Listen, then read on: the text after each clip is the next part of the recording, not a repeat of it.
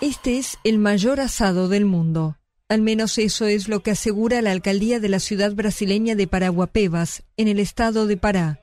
El asado gigante fue organizado para celebrar el aniversario número 34 de este municipio del norte de Brasil. Según el ayuntamiento, 20.000 kilos de carne fueron a parar a las brasas al mejor estilo costelao, sobre hogueras en el suelo. Se estima que más de 50.000 personas asistieron a la celebración para disfrutar de la jugosa carne a las brasas.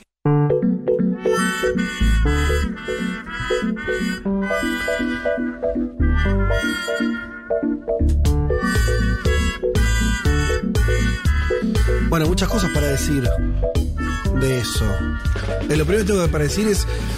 eh, muy bien, Yo estoy apenado. muy bien. Bien, Esta- bien Brasil, decís vos. Sí, claro. Ese, e- e- ese tipo de Vos festejos. sos fan de los asados aparte. De Además- hacerlos, de comerlos. Pero además te voy a decir, porque los, los hicieron de una manera, como ellos le dicen, el costelao, que es Sí. el costillar.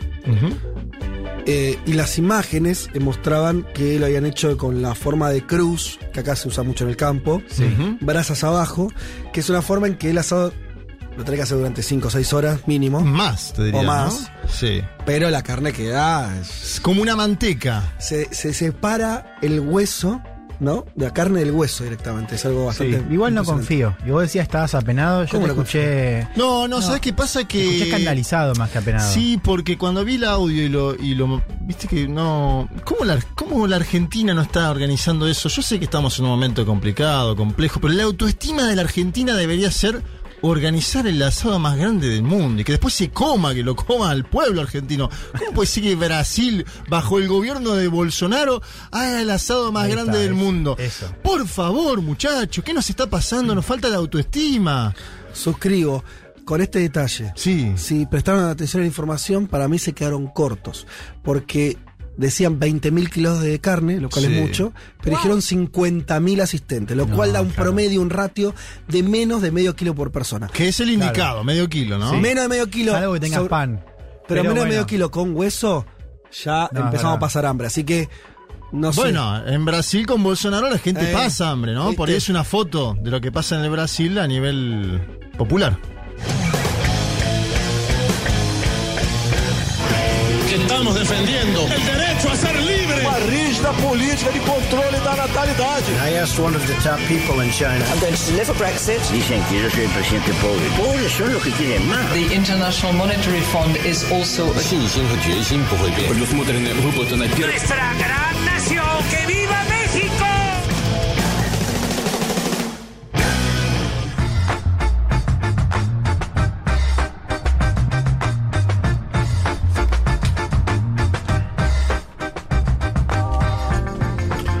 Muy buen domingo para todas y para todos. Domingo 15 de mayo del 2022. Y este es el programa 206.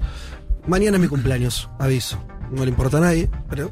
¿Viste cuando se acerca tu cumpleaños? No, Sí, ¿cómo no? queda Esta- pendiente de pero, la fecha. pero a las y los oyentes de Sí. este programa le tienen que importar, ¿no? Seguro. Habría que organizar algo, que, que te hagan algún Claro. envío. Pero por favor. Y no. sí. Hoy es ¿cómo el cumpleaños de mi padre, le mando un saludo afectuoso.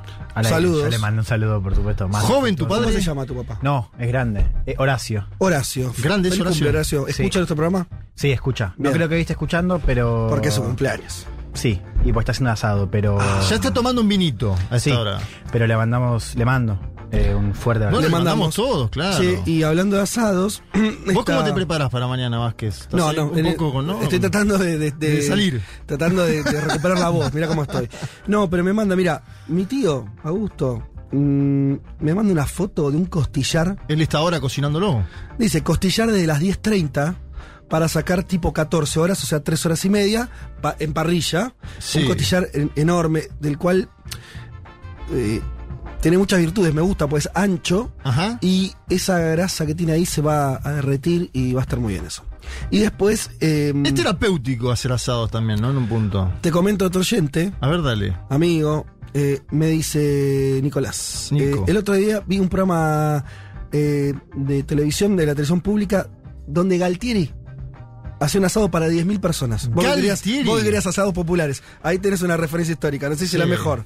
Eh, en La Pampa, para festejar los 100 años de la campaña del desierto. Mirá, Mirá lo que es eso. qué- Está bien, porque está bien, en el sentido de- de- del mal, pero la carne, ¿viste?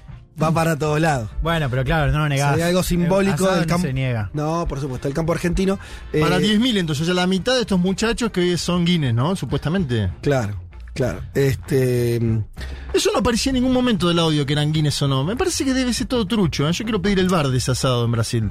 Se veía grande, ¿eh? Se veía grande. Bueno, bueno. Sí. Vos no querés entregar. Bueno, a vos te, te- te parece mal que el, eh, asado y Brasil. No, Brasil pará, pensé algo ojo, afuera, pensé algo afuera. Sí. Si esto es el precio que tiene que pagar la Argentina para salir vencedora del Mundial de Qatar, lo pago. No, pero no, No, funciona así. boludo. No funciona. El mundo para mí está funcionando ¿Ah, sí? en un modo bilardista de De compensaciones ocultas. compensaciones ocultas. Bueno, che, eh, no están escuchando la voz de Leti Martínez porque está transitando eh, COVID. Sí. Sí, Le su ha primer tocado COVID, Su claro. primer COVID. En esta mesa. Estamos en una estación muy rara porque vos estás Yo con la voz un poco tomada. Leti no está. Carlos Tomás. Le mandamos un fuerte abrazo. Y el tipo acá, Juan, está con un barbijo, o sea, está como. Se asustó. se No, no, no, yo no me asusté. o sea, volvimos. No, de ¿sabes qué pronto- pasa? Hay mucho, hay mucho virus dando Y vuelta. sí, y no sí. solo el coronavirus. Yo igualmente. eh, No, igual tuve- está bien. está Tuve bien la tercera dosis. haciendo. El barbijo los cuida ustedes también. No, imagínate no, si por yo eso está estoy. bien. Imagínate si yo tengo coronavirus en este momento. Eh, no, como decía, bueno, también eh, Gaby Sued estuvo, está todavía con, creo que tiene el- el alta ya mañana, eh, si no me equivoco. Pero bueno, Virtualizó entonces. Evide- claro, evidentemente eh, Leti se sentía un poquito mal, así que le, le dimos el descanso además para que se recupere, obviamente. Pero, mm, pero bueno, sí, estamos con más casos, que sirva también eh, de aviso a, a quienes nos escuchan, eh, sin alarmarse, estamos todos vacunados y demás, pero, pero bueno, hay una, un- una olita. Sí, de es contagios. difícil además testeárselo en este momento. No es mi caso, tengo No, que vos te decirlo. testeaste bien. Me testé muy bien, Hospital Ramos Mejía, llegué. Negativo. Eh, a los 20 minutos tiene el resultado porque ahora es un testeo muy rápido que te hacen y si bien había cierta cantidad de gente, unas 10, 12 personas, eh, me testé rápido. Tengo que decir, no sé si, si, no, viste si que, la que norma... al menos no. en la ciudad de Buenos Aires desmontaron mucho. Claro, eso leí también. En su momento. Eso leí también. Y es difícil también en las farmacias conseguir este testeo que uno va y compra y paga gatilla dos mil, tres mil pesos, que también es un billete, ¿eh? Para los que vivan cerca del Hospital Ramos Mejía, y le- les recomiendo que vayan, no tienen que pedir turno nada, van hasta la una y media del mediodía, puedes eh, testearte, y obviamente gratis, es un hospital público, y ¿Se lo entregan en cuánto tiempo? 20 minutos te el Ah, resultado. increíble. Mirá que antes era 4 o 5 horas en Sí. momento. No, además te llega el WhatsApp, amigo, todo, todo, todo bien. Por lo menos es mi experiencia. Tengo que, que decir la verdad. Es Muy así. bien, siempre apostando a lo público, Vázquez. Bien. eh, tengo que decir igual no tuve la misma suerte con mi obra social. ¿eh? Muy bien ahí. Y las obras sociales, Están muy- ¿no? ¿Vos sabés lo que me hicieron? ¿Qué te hicieron? un Dale, segundo. dale, dale, dale. Un segundito. Eh, yo ya sabía que no tenía COVID, pero Sí. esta voz que ustedes escuchan estaba peor, mucha tos. No demás. voz casi en la No semana. tenía voz y tosía mucho, muchísimo. A la noche no me dejaba dormir y un poco me Uh, asusté. qué momento es. Y dije, bueno, y voy a llamar a, a un médico. Exacto. A, a domicilio, no, estaba, no vine a la radio, no vine a trabajar. Eh, cuando llamé al número de mi obra social, eh, me dijeron que ahora las consultas no eran más a domicilio, sino que eran virtuales. Te atendía un médico eh, atrás de la compu. Claro, pantallita. No, dije, bueno, no es lo mismo, no es lo mismo. Pero entiendo.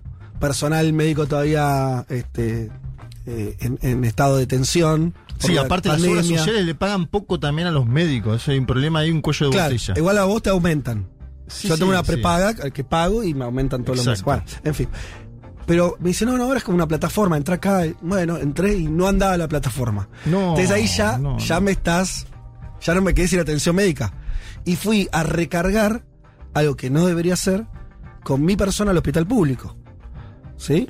La verdad que no. Si yo estoy pagando una prepaga, debería extenderme la prepaga. Se entiende. Y no recargar al, al- al Estado y, Sí, y ocupar la- un lugar que por ahí necesita una persona que no tiene una, una prepaga, una obra social.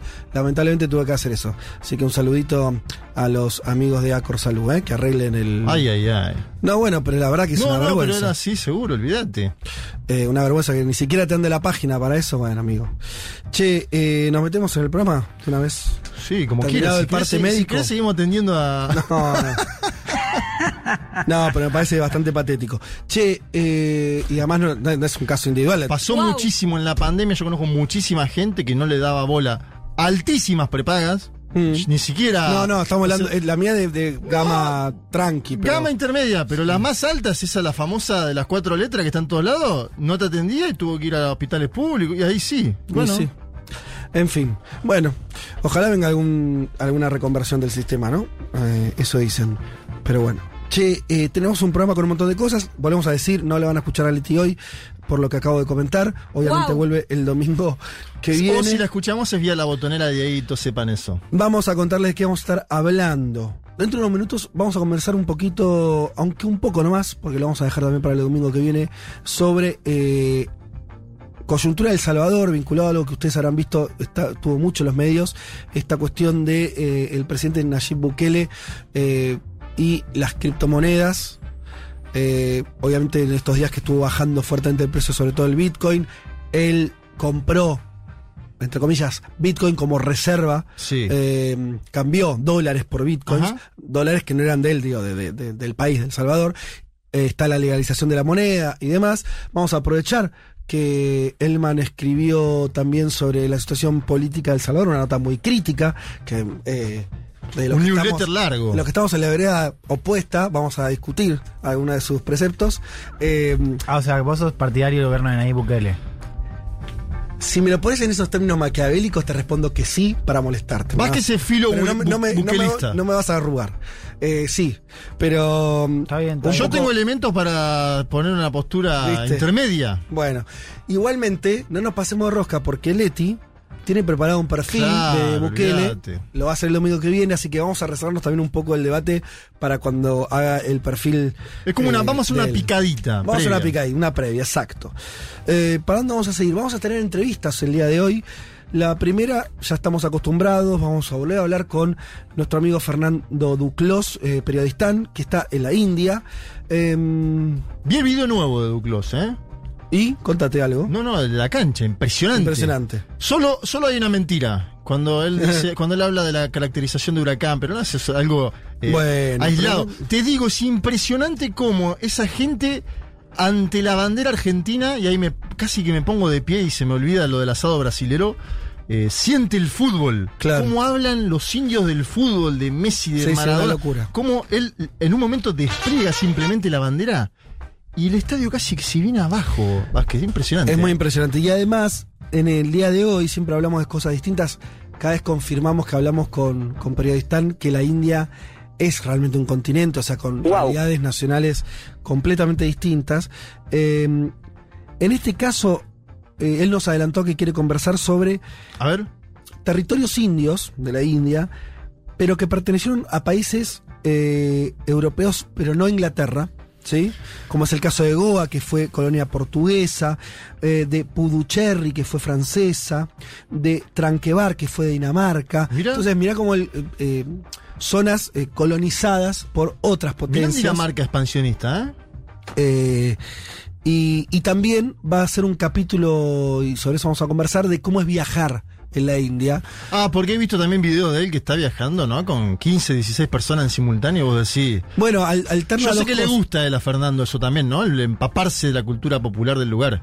India es el país con mayor extensión de vías férreas del mundo. Sí. Eh, O sea que es fácil viajar.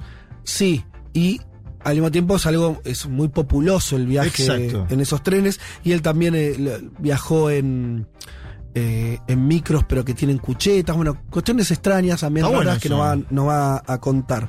Eh, y también que hay una ola de calor, parece, en el país. Veremos cómo le está pasando. Y fue al Museo del Diego, entiendo. Si me dejás colarle, le voy a hacer esa pregunta porque entiendo que fue al Museo del Diego. Al, me- al menos me mandó alguna foto. Pues te acordás que yo le hice la pregunta. Che, está este museo de Maradona en el hotel. Y al- el otro día que hicimos esa primera nota, no la primera, la, la nota de hace dos domingos, fue Fernando Duclos a la a habitación donde estuvo Maradona. Bueno, la segunda entrevista que vamos a tener, si sale todo bien, es alguien que tal vez la mayoría de los oyentes no conozcan, pero seguramente eh, en los próximos tiempos va, va a empezar a, a estar más en, en los medios argentinos, que es Esperanza Martínez. Ella es senadora por el Frente Guazú y precandidata a presidenta en, por el, eh, para el Paraguay. para el año que viene, que hay elecciones, por, para decirlo rápidamente, el partido de Fernando Lugo. Ella misma, de hecho, es un personaje muy interesante porque fue la ministra de Salud. Y uno tiene que remontarse un poco a la bitácora, al archivo, porque el gobierno de Lugo fue hace un tiempo, ¿no? Terminó, terminó en el 2013, ¿no? 2009-2013. Y 2009. 2009-2013, claro. Eh, Sí. interrumpido por, por ese juicio político express que le hicieron. Obviamente en un mandato y con debilidades que tiene ese gobierno no logró cambios radicales en la sociedad paraguaya, pero en términos justo de la atención de salud sí, ¿no? Es donde por lo menos eh, hay, hay algo muy, muy mentado, lo hablaremos con ella, que tiene que ver con la gratuidad de la- del acceso a la salud, bueno, cuestiones que muy, muy, muy interesantes y que ella desarrolló como ministra y ahora precandidata para disputar las elecciones del año que viene, así que una entrevista interesante. ¿Querés comentar alguna cosa? No, no, no, que esto fue hace dos semanas, se definió la, can- la precandidatura de ella. Y digo precandidatura porque, claro, este espacio también va a tener que dialogar con Mm. el que encabeza Efraín Alegre. Acordate Claro. que la elección pasada fue Efraín Alegre y nuestro amigo Leito Rubín, el candidato a vicepresidente, que ahora se dedica a la comunicación y demás. Habrá que ver ahora cómo Esperanza, no sé si quiere ir sola, no sé si quiere conformar una alianza con... Se lo vamos a preguntar. Claro. Me parece que es importante preguntarle eso, porque del otro lado está el Partido Colorado, que siempre Vos- hegemónico en el vos lo que Paraguay. decís es que la elección anterior hubo una gran alianza opositora, Sí, progresista, exacto. que fue mucho más que el luguismo. ¿no? Mucho más, claro, grande claro. que el Frente Guazú. Y por eso ellos denunciaron después, ¿te acordás? Ese, de- ellos denunciaron un fraude de parte de... eh, Es que salió pareja la elección. Muy pareja, ¿te acordás? No me acuerdo de los guarismos, pero sé que Nosotros entrevistamos, no, No sé me acuerdo, si ese domingo punto, o el anterior, un punto y medio. Claro. Entrevistamos a Efraín Alegre ese domingo. Exacto. Pero vamos a preguntarle eh, a Esperanza. Bien, así que esa va a ser la segunda entrevista y vamos ahora a algunos temas que también vamos a tratar. Eh, Elman. Volvemos a Europa y a la guerra. Hmm. La noticia de la semana, no sé si coinciden, este, esta decisión por parte de Finlandia, del gobierno de Finlandia, de aplicar a la OTAN. ¿No? Una decisión que. Llenó el formulario de, de ingreso. Claro, todavía no, pero dijo que lo va a hacer, ¿no? Claro. Si lo aprueba el Parlamento, que es casi una formalidad, pero digamos, ya estamos hablando de Finlandia en camino, porque lo cierto es que Turquía, por ahora, que es parte de la OTAN, dice que no lo ve de manera positiva. Y puede haber efecto dominó porque Suecia anuncia hoy su gobierno si se suma también a Finlandia. Bueno, vamos a comentar un poco eso, cuál fue la respuesta de Rusia, qué pasa en términos geográficos, porque si esto sucede, la frontera de la OTAN se duplica, ¿no? Eh, con Rusia, porque hablamos de 1.300 kilómetros más de frontera. Y vamos a aprovechar para plantear algunas preguntas respecto hacia dónde quiere llegar la OTAN. Porque me Mm. parece que lo que vimos y lo que estamos viendo ya hace semanas, pero queda claro con la anterior, es que más allá de la guerra con, con Ucrania, Sí. eh, la OTAN está descontando ya un conflicto permanente con Rusia. Vamos a ver si eso también nos da una pista de, bueno, qué espera también a corto y a mediano plazo eh, hacer la OTAN con Rusia. Bueno, eh, interesante ¿Qué porque tema es, ese, por favor? es la continuidad de la guerra por otros medios todo esto. Sí, Quiero decir, sí. es parte de la guerra, no de Sí. los tiros, pero la gran disputa, de hecho, ¿no? Lo que dijo Putin para justificar la guerra era Mm. Que no avance más la OTAN. Y justamente hay países que dicen, sí, quiero sumarme a la OTAN ahora. Bueno, claro, claro, ¿no? Y esa, esa es la pregunta que, creo que es central hacerla en estas semanas es hacia dónde quieren llegar con esto. Bien, Esa es la hasta, hasta pregunta. Moscú por ahí. bueno, eh, ese entonces va a ser eh, un tema. Nos volvemos a nuestra región para tocar otro muy importante que va a tener mucho desarrollo en los próximos días, que es una nueva cumbre de las Américas. En junio se va a hacer la cumbre de las Américas, la novena, es decir, faltan menos de un mes, tres semanas, en Los Ángeles, en California. Eh, Hace mucho que no se hacía en Estados Unidos. desde el 94, desde, Desde la, la primera, primera, en desde la- Miami. La, primera la que hizo Bill Clinton. Bill Clinton. Sí, sí, Exacto. O sea que vuelve, ¿no? Y Claro. Tendría que volver con con algo. con pompa, tendría Sí. que volver, eh, aparte con esta idea de Biden de volver a vincularse con el Mm. mundo, ¿no? ¿Te acordás que a la última cumbre de las Américas ni siquiera fue Donald Trump, que fue en Perú, 2018, Hay acordémonos. una cosa con las cumbres de las Américas que me mata, que es la de periodicidad. Vos me lo vas a saber decir. No son ni dos ni cuatro, son tres años, puede ser, o algo, o algo Cuatro así. años, ¿no? Cuatro, entiendo en general. Es como los mundiales, ¿no? Mm, Pero hay algún, por ahí hubo algún che- cambio en algún momento. Chequemos, Me chequemos. suena que no, es que es medio Chequemos. irregular. Puede ser, puede ser, puede ser. Que es medio irregular. Yo te digo, la última fue 2018, tenemos 94, tenemos la Argentina 2005. Ahora, ahora lo chequeamos Sí. eso. México, Argentina, Bolivia y Honduras le están pidiendo a los Estados Unidos de América que no excluya tres países, Cuba, Venezuela y Nicaragua, el famoso, entre comillas, eje del mal para Washington. ¿Cuál es el problema? Que hay discusiones en torno a la propia diplomacia estadounidense sobre qué hacer en este contexto. Porque AMLO, presidente mexicano, dice, si no van estos países, si no se los invita, yo personalmente no voy. Mm. Y ahí se genera una ola de mandatarios que dicen lo mismo. Arce de Bolivia. Alberto Fernández dice yo iría, pero, Pero, a la vez me parece que está bien invitar a estos países. Acordate Sí. que la Argentina acaba de tener un nuevo vínculo diplomático con Caracas, ¿no? Va a nombrar embajador en estos días, Oscar Laborde. Eh, vamos a analizar un poquito eso. Si peligra o no la cumbre de las Américas y qué significa para Estados Unidos organizar una cumbre que a hoy, a tres semanas, no tiene invitaciones. Se encargaron de decir los propios norteamericanos que todavía no la circularon, ¿no? Exacto. Fue la Una salida forma de- esta semana de contestar a los dichos de López Obrador. Y López Obrador jugando muy fuerte, y ahí por ahí lo podemos linkear en algo, con lo de El Salvador en Centroamérica. Hizo una gira hace pocos días López Obrador. Me acuerdo todavía cuando decíamos no se va a meter en política latinoamericana. Ahí eh, se metió y a fondo López Obrador, así que vamos a también analizar un poquito ese escenario. Bueno, esos son los temas que vamos a tocar en el día de hoy hasta las 15 horas. Si les parece, les recuerdo primero que nos pueden escribir, como de hecho ya lo están haciendo. eh, hay muchísimos mensajes en el 11 40 66 000, 11 40 66 000 o en nuestras redes sociales. Pero vayamos a escuchar un poco de música. Mira este tema que ¿Qué tenés? Palo 30, Giving to Fly de Pearl Jam, que Uh, sería dentro de las categorías de, podemos decir, hermosas baladas por grandes bandas de rock. Qué es todo un género, ¿viste? Sí, sí, señor. Esta creo que cumple todo esto. Escuchemos.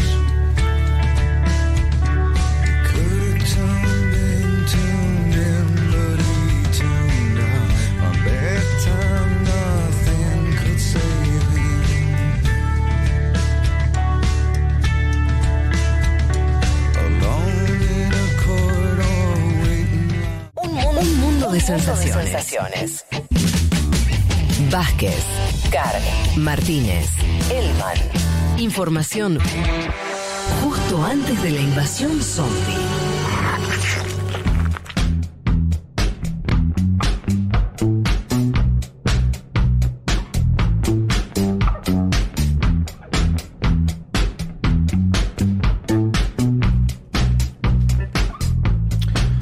Bueno, aquí estamos. Estamos de vuelta. Eh, dijimos que íbamos a arrancar con, con la cuestión de El Salvador. Eh, a ver, ¿por dónde? Mm, Creo que tenemos dos noticias, o que, que podríamos llamar noticias. Una tiene que ver con eh, algo que, es- que está más eh, en los portales, últimamente, que tiene que ver con la, baja del precio del Bitcoin. Esto eh, la- las últimas semanas fue bastante pronunciado. Y eh, las preguntas sobre eh, qué va a pasar con el único país del mundo por ahora que convirtió en moneda de curso legal a- al Bitcoin, ¿no? Y, y entonces si eso, si esa caída del precio a dónde va a llevar a, a El Sal- a El Salvador. Y el otro encare es un poco lo que escribiste vos, Juan, en Cenital eh, a principios de esta semana fue, el lunes, Sí, martes el lunes pasado se publicó. eh, sobre la cuestión de Hmm. derechos humanos, o como vos llamaste un tanto fuerte para mí, la- el desmonte de la democracia, si no me equivoco. No, es que claro, esa fue un, fue un juego de palabras, porque habla al principio de eso y al final, digo, como. Te lo vuelves a preguntar. Claro, exacto. Con un 80% de popularidad, dice. Y con unas medidas son apoyadas por la mayoría. Por eso, digamos, ahí la. Ok, ok, por eso. Por eso a, a ver, ¿por qué no parece interesante eh, hablar un poco de esto? Primero porque es un tema...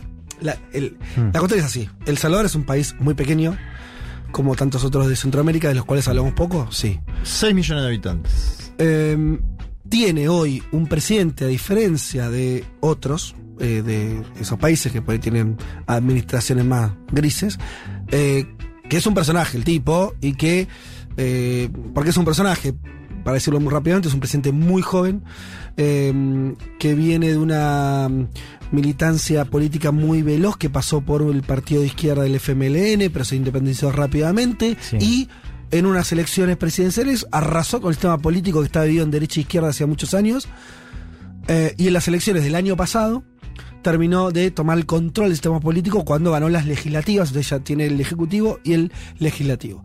Y como Sí, y el acá, judicial también, porque se lo terminó de cargar. bueno, claro. Eh, entonces, eh, bueno, y, y al mismo tiempo es alguien que es un presidente tuitero, y entonces, y además, eh, lo que termina para mí de agregar, la, la- la cosa está del, del sex appeal, es que no lo terminas de agarrar. Es de izquierda, es de derecha, que es un populista, que es, eh, bueno, que es el tipo. Entonces, y que, se, que expresa ese gobierno, que de última es una pregunta más interesante que quién es él Claro. mismo. Y son todas cosas que cada uno tendrá sus ideas, las podemos charlar un poco acá, pero lo interesante es que a priori no está todo tan fácil para entender esa situación. Eso es lo que a mí me resulta interesante y agreguemos además la, la cuestión cripto que le termina de dar todo un barniz medio, medio loco. Él presentó hace unos poquitos días La una- ciudad del Bitcoin. es una ciudad de Bitcoin que era que además era brillante en oro. No, no es que la ciudad va a ser de oro, sino que la presentación así como grandilocuente y que se iba a hacer con una inversión multimillonaria de que se iba a hacer eh, con un bono y demás. Te agrego ese primer planteo, un posicionamiento muy crítico con los Estados Unidos de América, algo novedoso para un presidente del Salvador, que además, como vos decís, no se asume ideológicamente, ¿no? Porque me parece Sí. que ahí hay un, ahí hay un Diciendo dato. igual, ¿eh?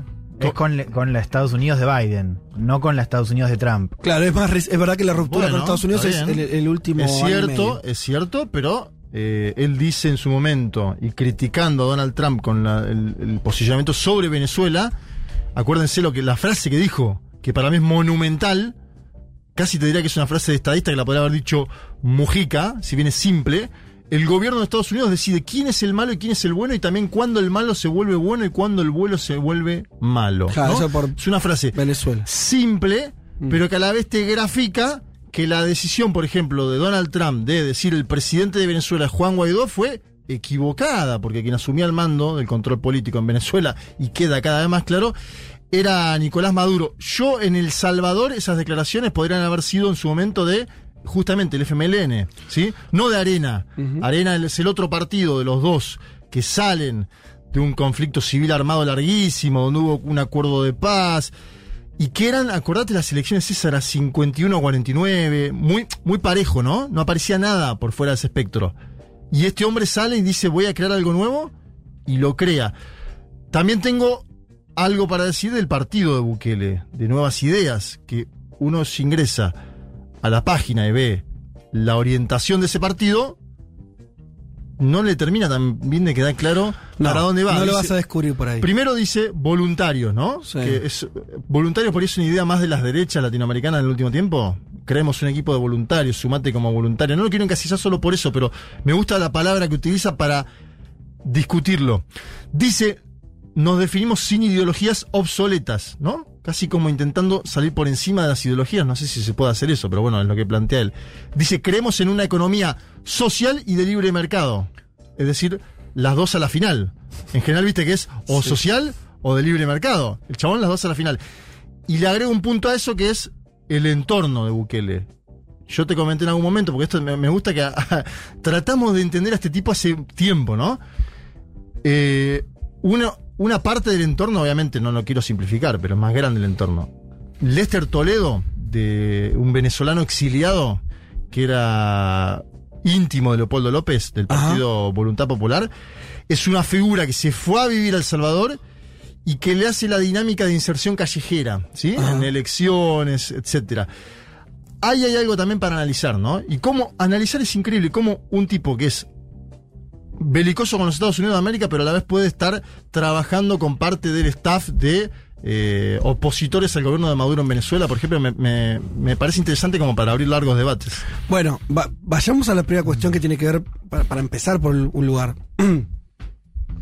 Cuando dije la nota sobre de, de Elman sobre la cuestión de derechos humanos, precisaría lo siguiente, yo lo encuadraría así, Sí. que es la pelea eh, la puja entre Bukele, el gobierno de El Salvador, y las pandillas, ¿no? La- la- las, maras. maras.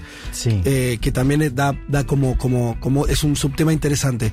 Arrancamos un segundo por lo cripto para cerrar eso ahí, para, para poner un punto y avanzamos con las pandillas, me parece interesante. sí.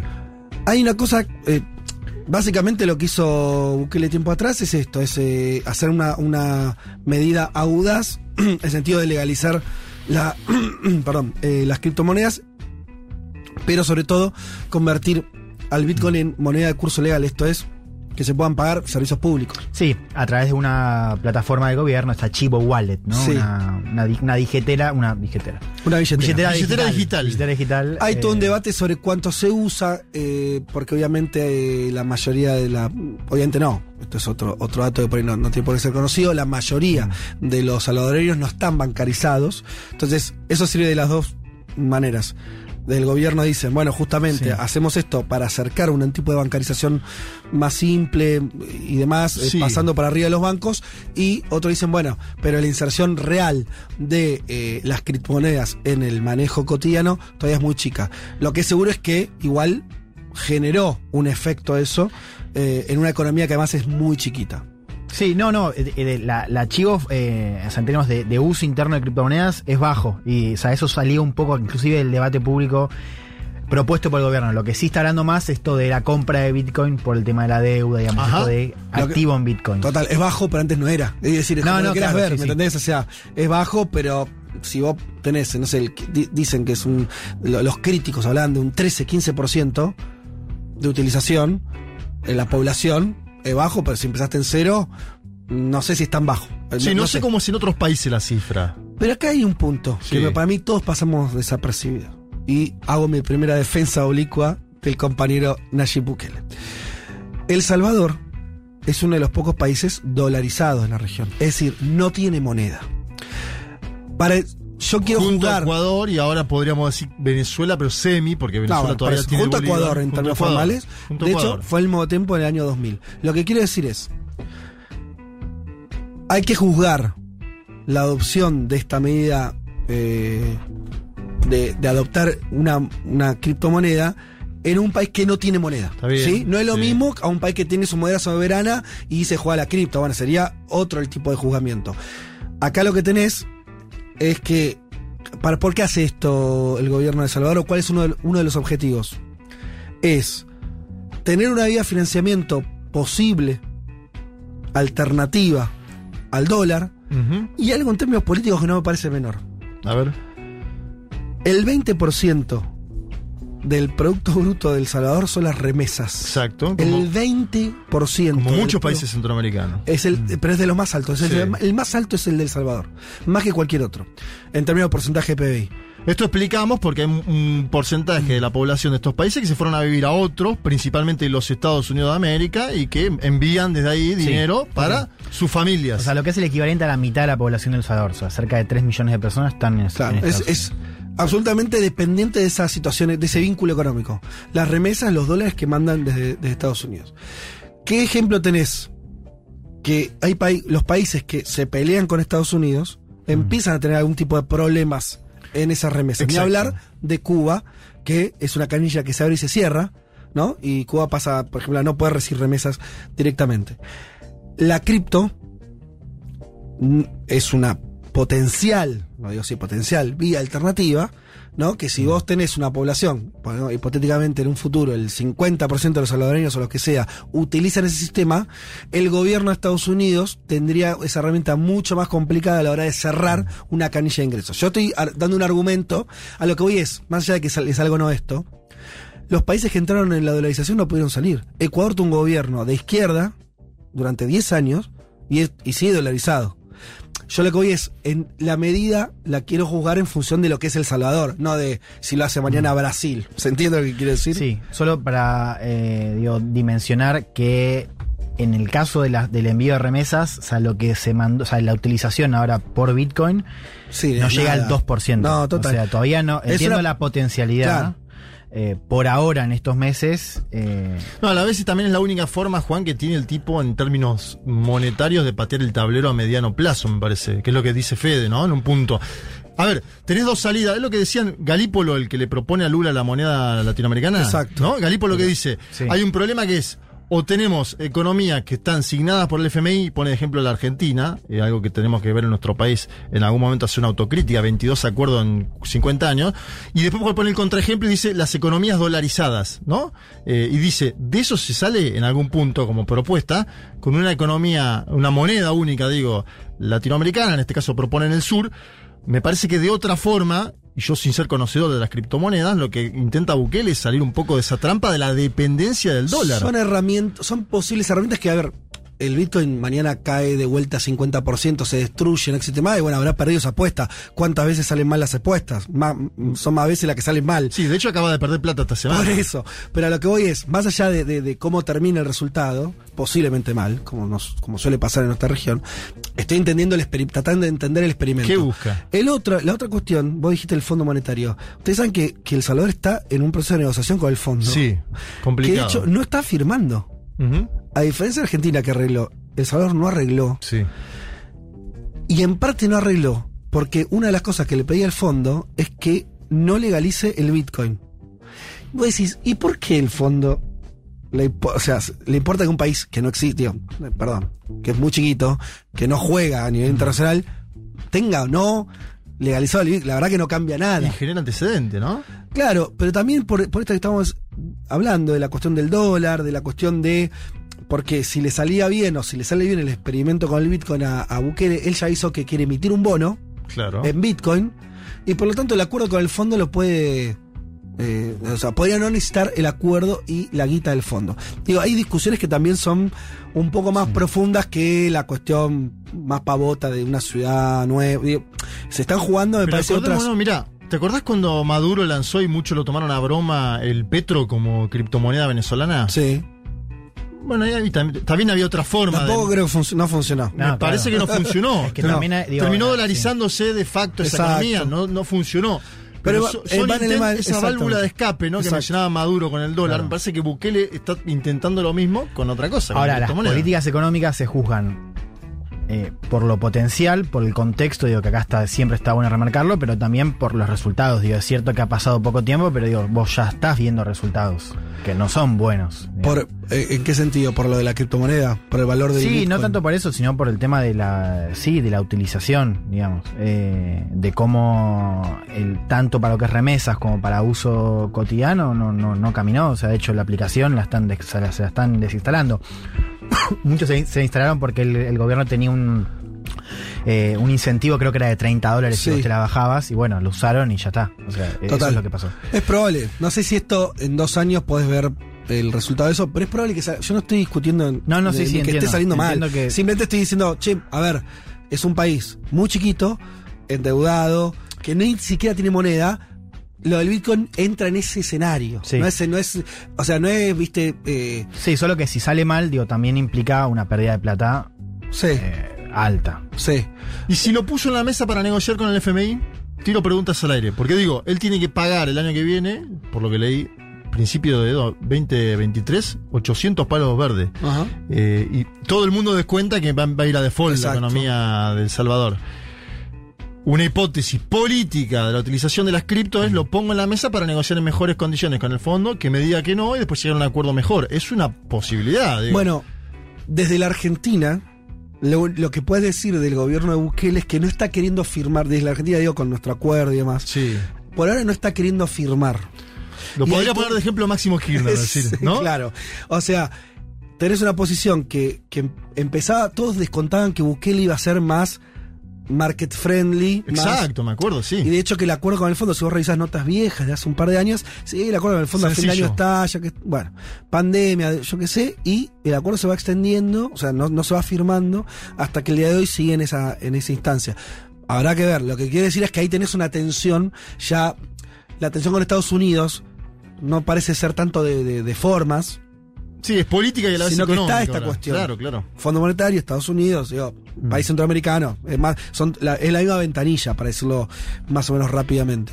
Después está la cuestión de las pandillas, me interesa que hablemos con Juan, vos eh, a partir Sí. de la nota que hiciste, que es el otro gran enfrentamiento que tiene Bukele. ¿Querés que cuente un poco el Sí. contexto?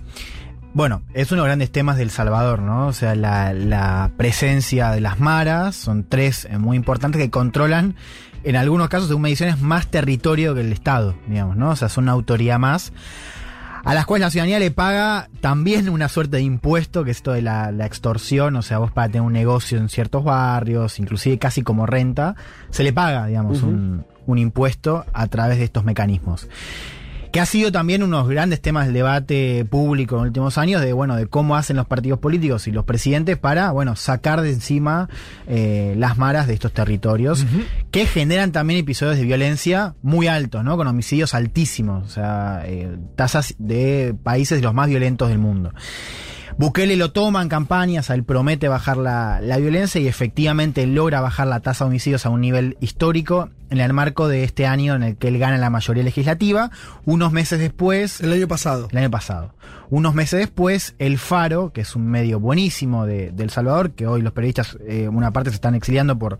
Bueno, les, después les cuento las, las reformas que ha hecho eh, Bukele en el Parlamento reporta que la manera que, o sea, lo, lo, que pasó fue que hubo un acuerdo entre Bukele y las tres pandillas eh, para que las pandillas bajen la tasa de homicidios a cambio de beneficios vinculados a eh, mejores condiciones de cárcel, a um, beneficios digo de, de, empleo y de comercio para las, los, los, miembros de las pandillas que están afuera de, de las cárceles. Y eso ha generado también que, por ejemplo, muchas, o sea, muchos crímenes que se seguían cometiendo en el marco de, de estos episodios de enfrentamiento se transitaban vía desapariciones. O sea, vos tenías un aumento de desapariciones, pero que no computaban como homicidios y con lo cual la tasa seguía baja y Bukele la presentaba de esa manera. Vos sí que es artificial entonces el cálculo que presenta él. Eh, sí, sí, sí. O sea, es, es, es, Aunque es una combinación de cosas. Es una combinación de cosas, pero digo, el, el reportaje, y lo hace con fuentes digo, propias de, de, diferentes pandillas, muestra que el gobierno estaba negociando. Digamos. Eso está revelado en, en, el reportaje. No se sabe bien todavía cuáles eran los términos exactos de, de, de la negociación o, o, qué es lo que se acordó, pero sí sabemos que fue un contexto donde las, la tasa de homicidios bajó mientras sí. las desapariciones subían, digamos. ¿no? Eh, después hay una discusión acerca de los números oficiales, no me quiero meter en eso. Pasan algunas cosas en el escenario eh, político después de, de, de, ese acuerdo, de, de esa elección se registra un pico de 62 homicidios en marzo, ¿no? Que fue un episodio brutal. Sí. Que eso, además de generarle el quilombo de los récords de Bukele, que hace que ya solo ese mismo día se, se, se tira al tacho los récords de ese año, genera, por supuesto, un punto de inflexión en la discusión pública. ¿no? O sea, vuelve esta idea de las pandillas matando gente. Claro, para los analistas allá, esto claramente era un mensaje. O sea, esto era un mensaje de mm. las maras diciendo, bueno, ojo, porque ellos no se sabe qué estaban pidiendo o qué estaban buscando transmitir, pero estos 62 sí, homicidios sí. fueron interpretados ¿no? como un mensaje. Sí. ¿Cuál fue la respuesta de Bukele? Esta, este plan, esta famosa campaña llamada Guerra contra las pandillas, digamos, uh -huh. donde básicamente lo que está haciendo el gobierno, vía algunos cambios en la Asamblea Legislativa, que, por ejemplo, bajan la imputabilidad a 12 años. 12, claro. Extienden la prisión eh, preventiva indefinidamente, con lo cual pueden eh, apresar a un supuesto pandillero y lo tienen en cana para siempre. Eh, bueno, y otra serie de medidas más, o sea, por ejemplo, los, los medios no pueden transmitir ninguna noticia que tenga información que pueda venir de las pandillas, si lo hacen. Hay algo de los grafitis también, ¿no, Juan? Claro, cualquier, si vos eh, eh, escribís un graffiti que tenga alguna alusión a una pandilla, 15 años en cana. Porque además las pandillas tienen su simbología, su estética. Claro, entonces, los tatuajes. Exacto. O sea, los, tatuajes. los, tatuajes. son uno de los códigos de, de, las pandillas. ¿no? Entonces, con esos cambios, Bukele inicia la guerra y lo que se está denunciando, digo, diferentes eh, organismos de derechos humanos y también, digo, tenés videos que circulan en El Salvador, que la policía va a barrios pobres donde actúan en general las pandillas y mete a todo el mundo, digamos, y mete a desde a colaboradores hasta eh, gente de barrio, jóvenes pobres que no tienen nada que ver, pero los meten y como tienen prisión preventiva indefinida, los dejan en cana eh, y por el contrario dejan sueltos a los jerarcas de la pandilla. Lo, que, se denuncia es que Bukele no está atacando a la, a la estructura de las cabezas de eh, las pandillas, sino que está metiendo un montón de gente presa, muchas de las cuales no tienen nada que ver con las pandillas, los encierra además con condiciones brutales. Esto lo pueden ver en el propio Twitter de, de Bukele. Bukele en pos de su estrategia de comunicación, muestra fotos de pandilleros eh, o presuntos pandilleros asesinados, asi- as- hacinados en las cárceles, para publicitar esta famosa guerra contra las pandillas, que, y esto es lo último que digo, eh, tiene un, un apoyo popular, digo, esa medida, en torno al 90%. Ah, mamita. Lo cual es parte del cuadro. Y sí, porque yo ahí lo que creo, o sea, to- tomando todo lo que decís como, como, como cierto, no discutiéndolo, lo que creo es que, esto ya es análisis político, me parece que en varios países de Centroamérica, y no solo Centroamérica, podríamos hablar, mira, lo llevaría hasta el caso de Brasil. Brasil con Lula. Eh, parte de la disputa es por entre el Estado y los, los organismos paraestatales. Sí. Ya. O sea, en Argentina, por cierto, es una realidad que todavía algunos ya empiezan a avisar. En alguna provincia está Algunos sucediendo, empiezan- ¿no? Está bien, por eso, pero no, no- no es, nuestra realidad cotidiana. Eh, de esa manera. Pero en otros países sí. Ahí, ahí me parece que eh, lo jugaría por el resultado. Digo, a lo que voy es. Ya sea mediante la negociación, Mm. como señalaste, como fue el primer, el primer capítulo de Bukele, o el enfrentamiento, como parece ser este segundo, Mm. lo que hay que ver es si después de esto terminás con las estructuras esas debilitadas o fortalecidas. Tampoco Bueno, lo sé. Hay evidencias. Eh, sacó el Faro la semana pasada un reportaje bastante bien documentado con fuentes de pandillas donde eh, demuestran cómo la mm, cómo el sistema de extorsión no, no paró, digamos, siguió. O sea, se demoró unos días al principio, pero siguió. O sea, hoy la cuestión sigue. Ahora, también el resultado es, eh, son estos, estas 20.000 personas. eh, digo, eso es parte del resultado también. ¿Qué cosa? Digo, la, la tasa de encarcelamiento, o sea, esta situación donde tenés a 20.000 personas encarceladas, muchas de las cuales no tienen nada que ver, y los jerarcas siguen sueltos, y digamos, la, la situación de, de mm, extorsión sigue, digo, eso es parte del resultado. Eso de los jerarcas que siguen sueltos te marco algo que si- yo me quedo Para, para, para, igual, para el resultado sí. no va a ser. eh, o, o sea, a ver, un resultado positivo para el Estado va a ser eh, o encarcelar a mucha gente o algún tipo de, de desintegración de esas estructuras. O sea, no, no va a ser.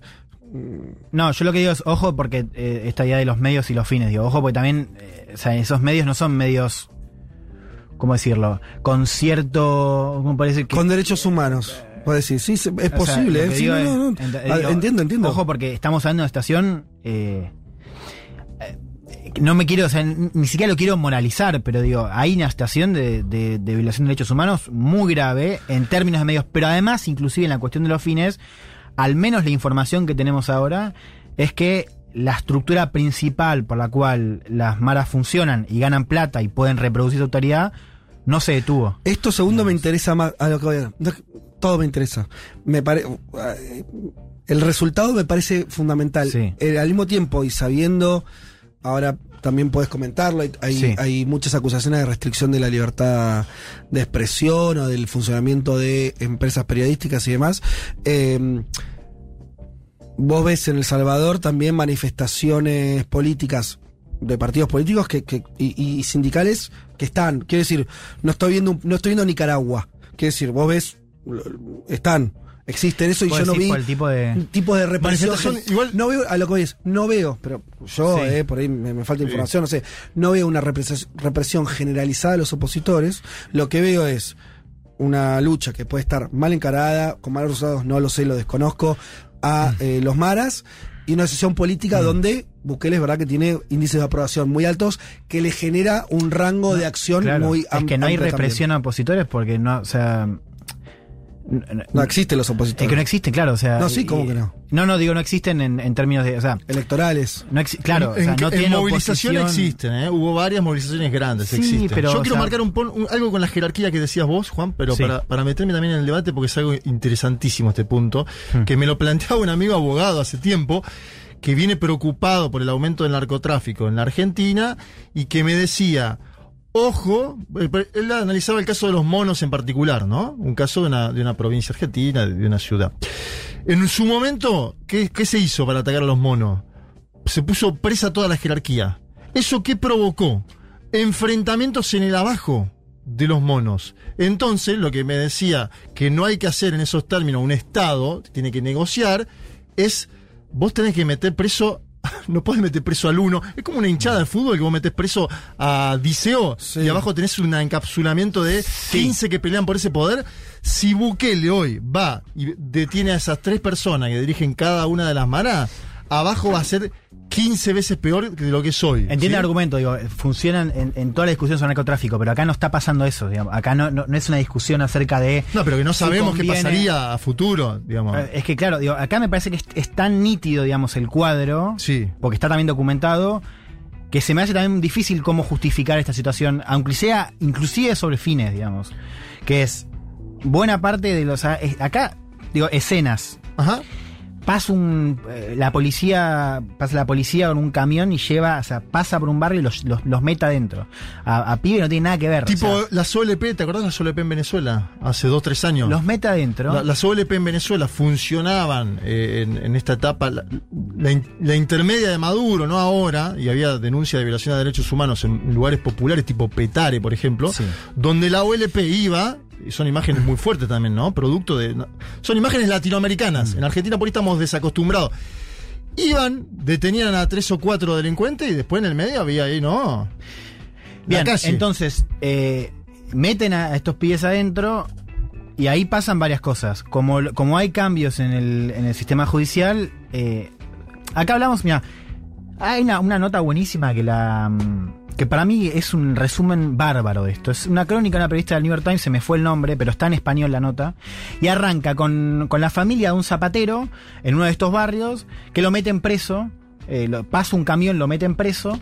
eh, y no lo pueden, eh, en parte por las situaciones de, de encarcelamiento, pierden contacto con las familias. Entonces están en prisión preventiva de manera indefinida, o sea, están adentro, los asesinan y no tienen comunicación con sus familias.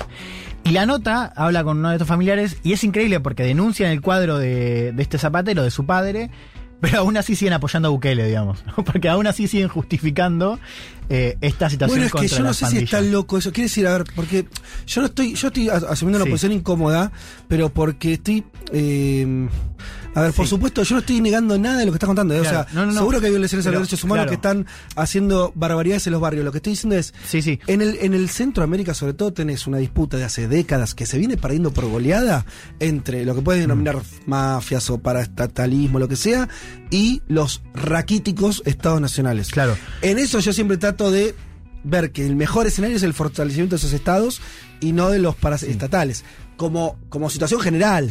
Pero ¿no? ¿por qué? Déjame te digo el argumento. ¿Por qué? ¿Qué te dicen las personas que estudian eh, el funcionamiento de estos grupos? Que esto es no es un cambio en términos de la relación entre Mm. pandillas y Estado. Es más bien repetir lo que pasa siempre, que es hay momentos de ruptura y momentos de negociación, acuerdos, digamos. Y lo- más allá de cómo empiezan y cuál es el contenido de esa ruptura, hoy estás en ese escenario. Sí. O sea, hoy hay una ruptura y básicamente a, a Bukele lo puede joder el hecho de, las- de que las pandillas maten 60 personas en un día porque le estropea los, los récords que él presenta y al mismo tiempo eh, el Estado puede joder a las pandillas porque, bueno, con estos operativos se hace más difícil la vida cotidiana, cobrar extorsiones y demás. Ahora, eso en algún momento termina o, o podría terminar cuando se sientan, como se sentaron ya con Bukele cuando era presidente y cuando era alcalde de El Salvador, que era el anterior cargo que ocupaba en ese Exacto. entonces como parte del partido de izquierda, a decir, bueno, vos para, como hizo ya, para, parame acá los asesinatos, a- acordemos, digamos. Eso pasó siempre en los, en los últimos ciclos de izquierda a derecha en El Salvador. Ya pasó con Bukele, con lo cual esta idea de que Bukele no lo va a hacer, o sea, No, choca no con la evidencia sí, pero- y es muy probable Sí. Que suceda de vuelta, digamos. Por Pero más de que ahora que, que negocie. que vuelva a Pero es que- negociar. Es que, vos te estás quedando. Yo no me estoy. el mecanismo Es no que me la interesa. estructura es la misma, ¿eh? No, no. A ver, pero que no nos entendemos. No o sea, cambia. pero es totalmente. Sí. Y lo más probable es que pierdas si quieres. Hasta te pongo el resultado. Entonces, ¿qué es lo que digo, si la el- estructura que sigue? si- No, no, no. A ver. Pero no. si sigue la estructura, si, si va a pasar lo mismo, o sea, ¿qué es lo que hay No, para no sé si va a pasar lo mismo. Lo que, lo que digo, es- explico el enfrentamiento. Porque si no, ¿por qué lo hace? Sí. ¿Por qué lo hace? No, no, está Porque está claro. metiendo gente. O es sea, que pará, a ver, a ver, digo, yo por eso comento la cuestión de la, de la aprobación. A mí el caso me parece fantástico para analizar, hasta te diría de un punto de comunicación política, No, no, y sociológico. el personaje, el sociológico, digo, está claro que cuando vos tenés una situación de pobreza tan alta, cuando vos tenés una situación donde eh, el- más del cuarto del PBI se explica por remesas, donde tenés una ciudadanía cansada, digo, si no, Bukele no saca lo que saca, digo, yo no estoy descontando eso. Eso es, el síntoma está claro, lo podemos discutir. Ahora, no perdamos de vista que más allá del síntoma, está pasando algo que es terrible y que no va a cambiar en nada. No, bueno, eso no sé. La estructura. Eso no sé. es que vos ya tenés hay un- resultados, o sea, lo, lo No, podemos bueno. comentar. eh, Y también por el contexto. Mm, Bueno, qué sé yo, sí. eh, com- como todo, o sea, podemos decir nada cambia. Sí. Lo que también vos podés decir, eh, este es el enfrentamiento. eh, seguramente digo, los resultados pueden ser, lo vas a Mm. como lo mismo que, que dijimos con, con la cuestión de la moneda, lo vas a jugar y puede ser malo o bueno, es más probable que salga más mal que bien, seguro. Lo que, lo cual, a lo que voy es, no me parece que el tema se agote en una cuestión solamente de cómo lo hace o con qué nivel de violación de derechos humanos lo hace, que seguramente lo tiene, eh, o que lo tiene, efectivamente corroborado. Al mismo tiempo, esa puja, Sí. a mí no me parece una pavada. Es más, no es que no me parece No, una pavada, claro. me parece legítima. Eso es lo que, eh, a ese es- ahí fuerzo el argumento al límite. Me parece legítimo que el Estado trate de ser, de tener el monopolio de la violencia. En El Salvador no lo tiene. Me parece Pero- legítimo que el Estado intente tener el monopolio de la violencia. Porque es el, el requisito uno de tener una sociedad civilizada. Sí, pero sí, yo estoy de acuerdo con eso. Lo que creo es que no se, no, se está discutiendo únicamente esto de si el Estado tiene el monopolio del uso de la violencia o no, digamos. Y además creo, no, si bien además creo que no está discutiendo solamente eso, creo que discutir los medios por los cuales el Vale la Estado pena, recupera claro que eso, sí. y es muy importante teniendo en cuenta este cuadro de violaciones sistemáticas a los derechos humanos. Digo, porque si no, es como. Está bien que hoy es, es una situación también muy extraordinaria porque, como les decía, el 90% de la población. re- refuerzo el dato: 90% es como. no sé, Es todo el mundo. o sea, es casi muy todo, alto, sí. digo, es muy alto. Bueno, hay que explicar también. Un ¿no? dato más, perdón, Yo- tenemos que cerrar, ¿eh? Es No, tal- yo- uno mínimo político. Hay que explicar también que los gobiernos populares que no producen transformaciones efectivas se van de esta forma. Digo para analizar el cuadro latinoamericano en general. ¿De qué forma?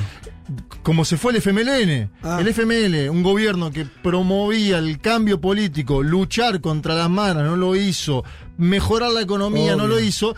Entonces Sí. después terminan apareciendo estos outsiders que tienen 80% de la aprobación. Y fíjate, el FMLN desapareció del mapa político. Tiene cuatro diputados, Fede, de un partido que supo ser gobierno. Peor, yo vi al secretario general actual, Ortiz se llama, eh, lamentándose de, de que el vínculo con Estados Unidos es malo, lo cual es raro ya de una fuerza ex guerrillera que su crítica sea por derecha. Último dato, el año pasado aumentó el 20% el salario mínimo. También para explicar otras cosas, creo que el apoyo a Bukele es medio mm, de multi. De varias capas. Bueno, O por sea, eso yo decía lo económico también, metió- ¿eh? 20, sí. 20 puntos. Lo económico. Perdón, Claro. 20 puntos Sí. de aumento del salario mínimo con Sí. una inflación del 6. O sea, 14, triplicó. 14 de ganancia Eh, pura. Sí, hay algo ahí, eh, ahí y vuelve a ¿eh? eso de estructural financiado con aumento de 20 puntos PBI de deuda en dos años. O sea, nunca También. trepó tanto la deuda en tan poco tiempo. No, no, y está yendo un default casi con Bueno, chicos, seguridad. al final nos extendimos 40 minutos hablando de, Eh, de- del Salvador. semana que viene vamos más, más, más, semana más. que Quiero viene, más. eh, se viene Leti con el perfil de, de Nayib Bukele. Ya volvemos.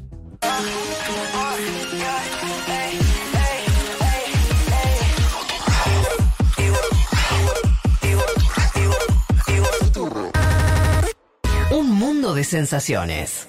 Vázquez, Carg, Martínez, Elman. Un programa que no quisiera anunciar el comienzo de la Tercera Guerra Mundial. Pero llegado el caso, lo hará.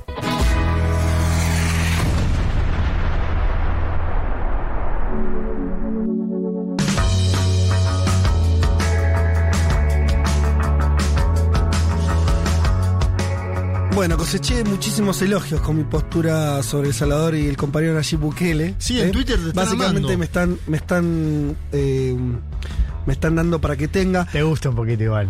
No me molesta Te para gusta, nada. te eh, gusta, A no. diferencia de Bukele, acá nos bancamos la diversidad, gusta, el debate. Te gusta, mira cómo me estás sonriendo.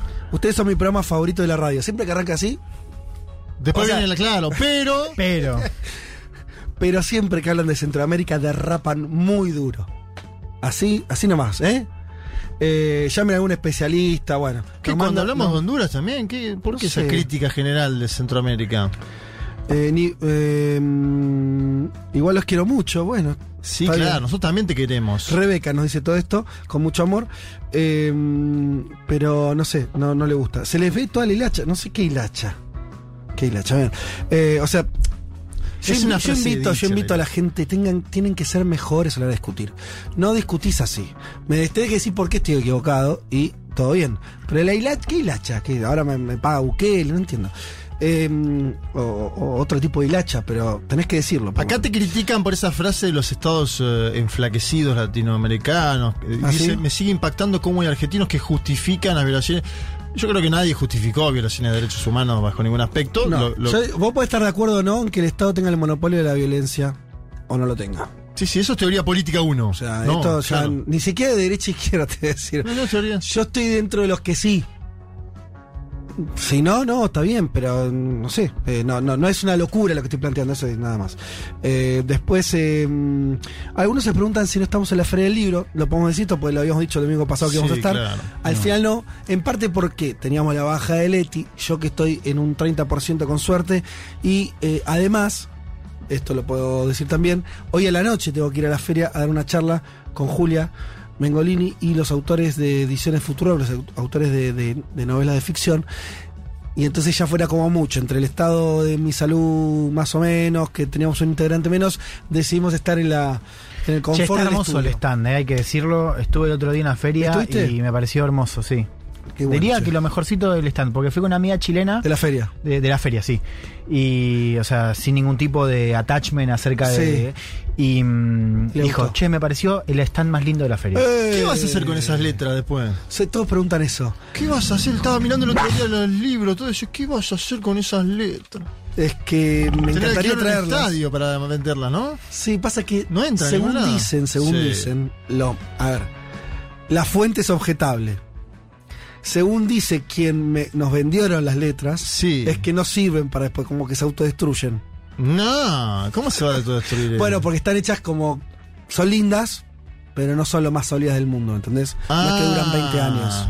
Pero para la feria que viene no alcanza, no llega. No, No, bueno, para la inauguración de, ¿no? no sé. Bueno. Che, eh, ¿estamos en comunicación? ¿Sí? Ah, me Sí, dicen que señor. sí. Vamos a saludar entonces, sin más preámbulo, al amigo Fernando Duclos. ¿Estás ahí, Fer? Sí, sí, estoy acá, los estaba escuchando. Estoy en un descampado eh, en India porque en realidad estaba en un bolichito, podemos decir, son las nueve y media de la noche acá, y tengo una amiga argentina, de hecho, que enseña salsa en India. Ah, Así bueno. que la acompañé, pero bueno, le dije, aguantame un poquito afuera porque obviamente necesito silencio y el único lugar donde encontré silencio, si me vieran realmente dónde estoy haciendo la nota, estoy en el medio de la oscuridad total, hablando con ustedes, pero al menos no se escuchan los autos. Los estaba escuchando recién lo que hablaban de América Central, no tengo idea cómo fue el debate, pero leí el otro día el newsletter de Juancito y la verdad que los leo en los leo. Ay, boludo, se perdió justo. Justo se perdió el reloj. Hubo una censura buquelista. censuró, censuró Vázquez. Justo cuando estabas elogiando, se, se censuró, re- eh, se, se cortó. Repetí de vuelta lo que dijiste.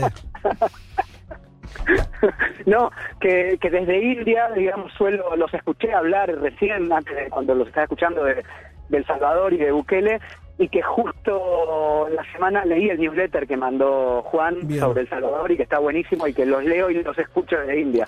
Está muy bien. Fer, eh, a ver, entonces, contanos, además de un descampado, ampliemos el Zoom y en qué región de la India te encontrás ahora.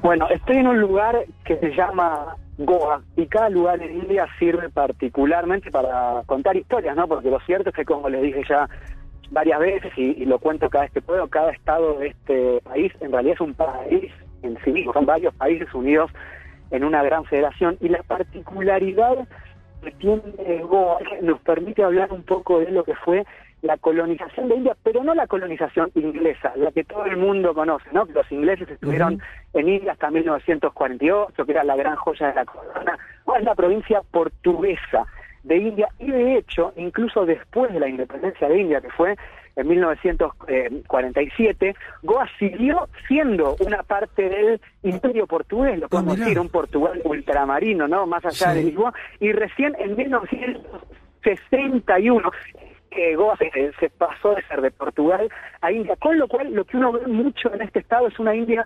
completamente diferente, con personas que incluso todavía hoy hablan portugués, con muchas iglesias católicas por todos lados. Está, por ejemplo, eh, en Kerala, acá cerquita, en realidad, bueno, toda la zona costera, la primera tumba de Vasco da Gama, gran explorador portugués, entonces no sé, Portugal, pero digo, es una India Hola. Estoy ahora en el resto de la India porque es la India portuguesa. Claro, hay, hay eh, Fer, no sé si te estás moviendo ahí en, en la nocturnidad de eh, India, pero quédate quieto porque a veces la señal va y viene. Ok. Eh, pero creo que si estás quieto eh, mm, vas a estar mejor, o por lo menos probemos eso. Eh, sí, yo eh, cuando presentamos el programa justamente hice ese, ese preámbulo, ya sabía que ibas a hablar de estos territorios de colonizaciones no británicas. Qué interesante esto. Entonces, a ver, Goa fue colonia portuguesa hasta la década del 60. Eh, te encontrás con una población Exacto. que hoy, todavía hoy el, te- con el portugués te puedes manejar o es mucho decir eso? A ver, no sé si te podés manejar, pero probablemente eh, te encontrás, y de hecho yo vi gente vieja, adulta que domina el portugués y lo que ves clarísimamente, y eso es inequívoco, es la arquitectura. Pasé por una ciudad estos días que se llama Matgaon, que directamente parecía eh, ser algún pueblito, ¿no? Cerca de Lisboa, con las casitas de colores Sí. y demás. Y me pasó también en otro lugar, en India, en el que estuve hace poco, en el estado de Tamil Nadu, también en el sur.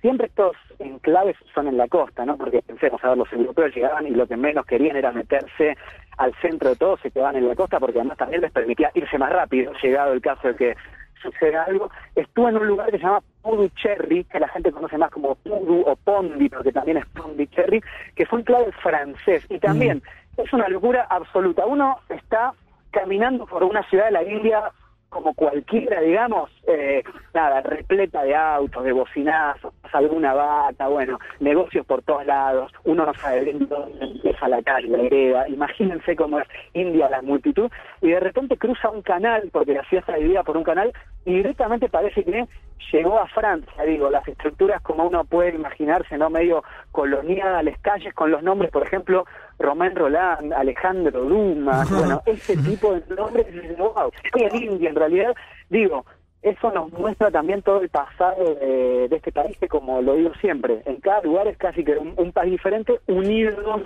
en, en federación, en una gran nación india. Fer, eh, cuando vos contás estos cambios, una cosa que una pregunta que ya me quedó de la otra vez también.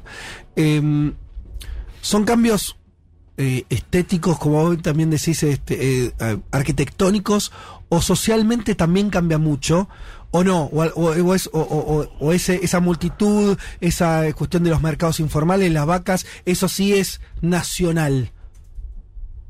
Mira, te diría eh, que hay algunas cosas nacionales, pero la mentalidad de los diferentes allá de estos lugares que, que, que les dije, son muy diferentes en cada lugar. Te voy a poner un ejemplo muy, muy básico y muy tonto.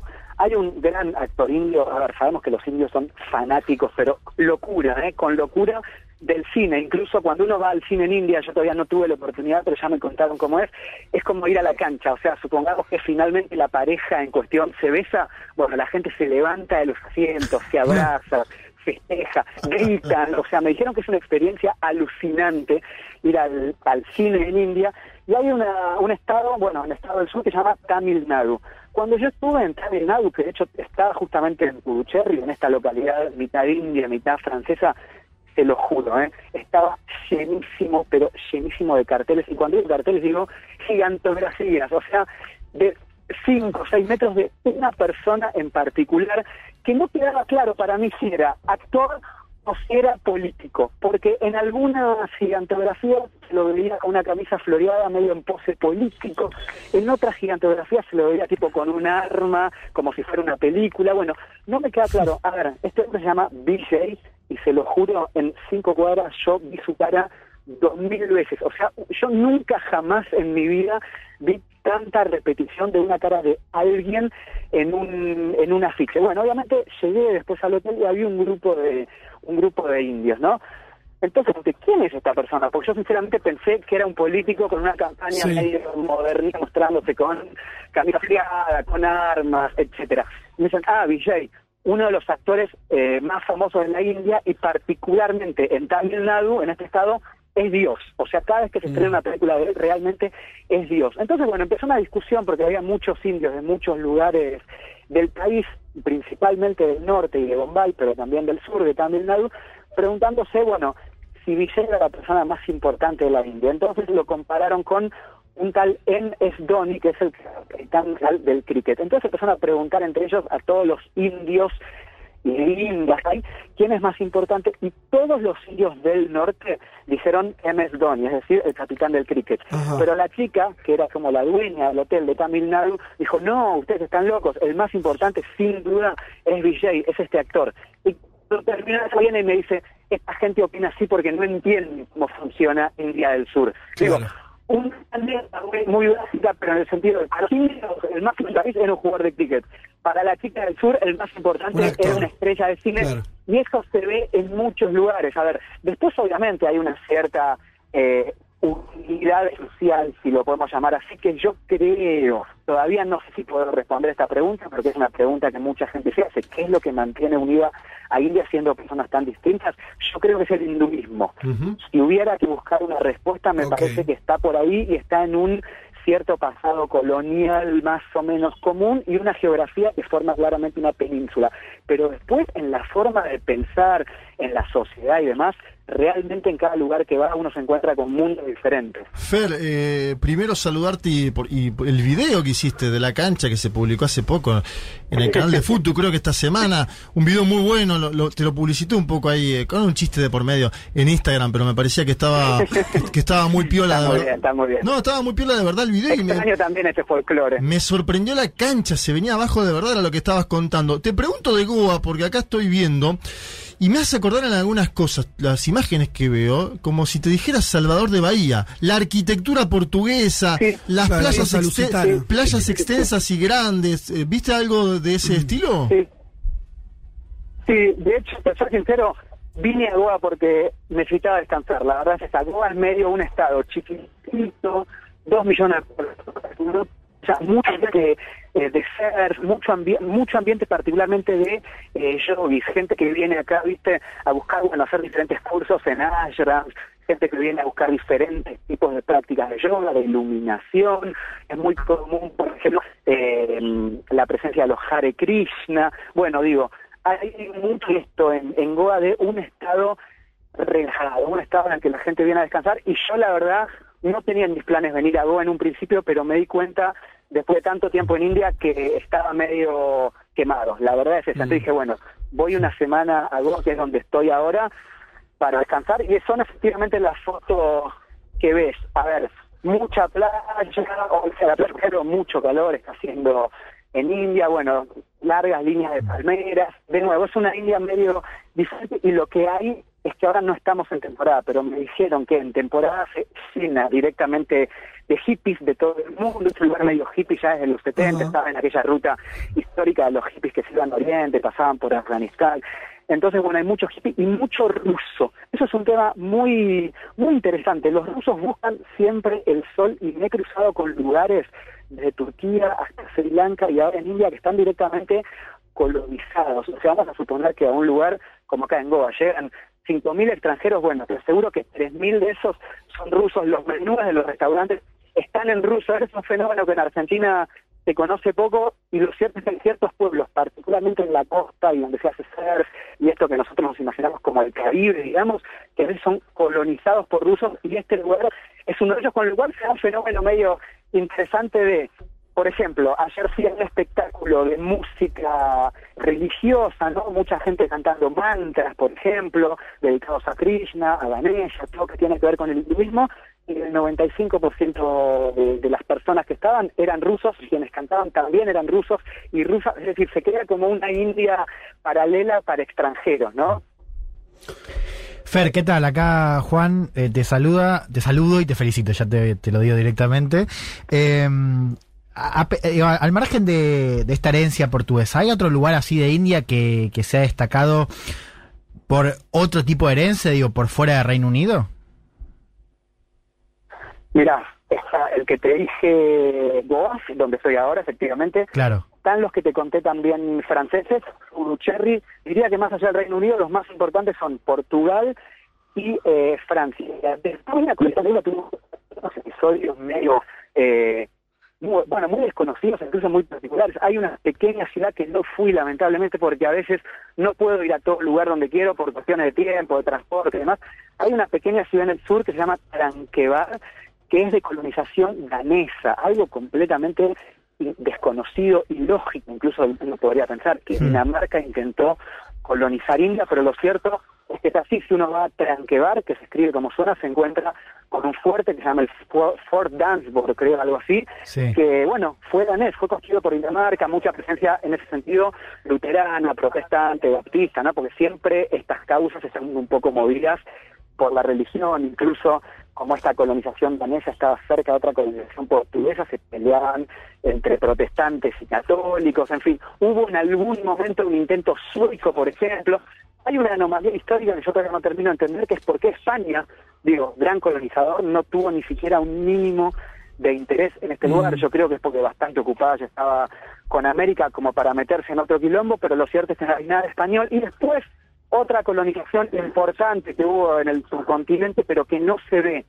Tanto en India es la holandesa, pero por ejemplo en Sri Lanka, donde estuve también, uno ve edificios holandeses por todos lados, toda la costa de Sri Lanka, o sea, la isla, la circunferencia de la isla en algún momento fue un reino holandés, es muy fácil de ver, muy fácil de notar, y en algún momento los holandeses también intentaron colonizar o al menos establecer costas comerciales en India, pero viste que eso estaba también muy regido por las guerras europeas, entonces, no sé, Inglaterra le ganaba a Francia, tal guerra firmaban el tratado X y entonces lo que era de, de Francia en India pasaba a ser de Inglaterra, bueno, unas lógicas muy, muy internas y muy desconocidas para nosotros.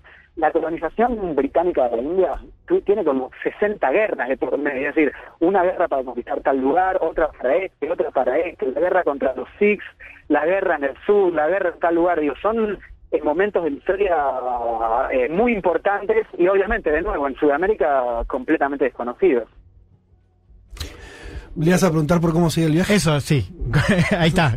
¿Cómo sigue el viaje? Fer, ¿cómo sigue tu viaje ahora? y, eso, ¿dónde, ¿dónde te va a encontrar en los próximos días?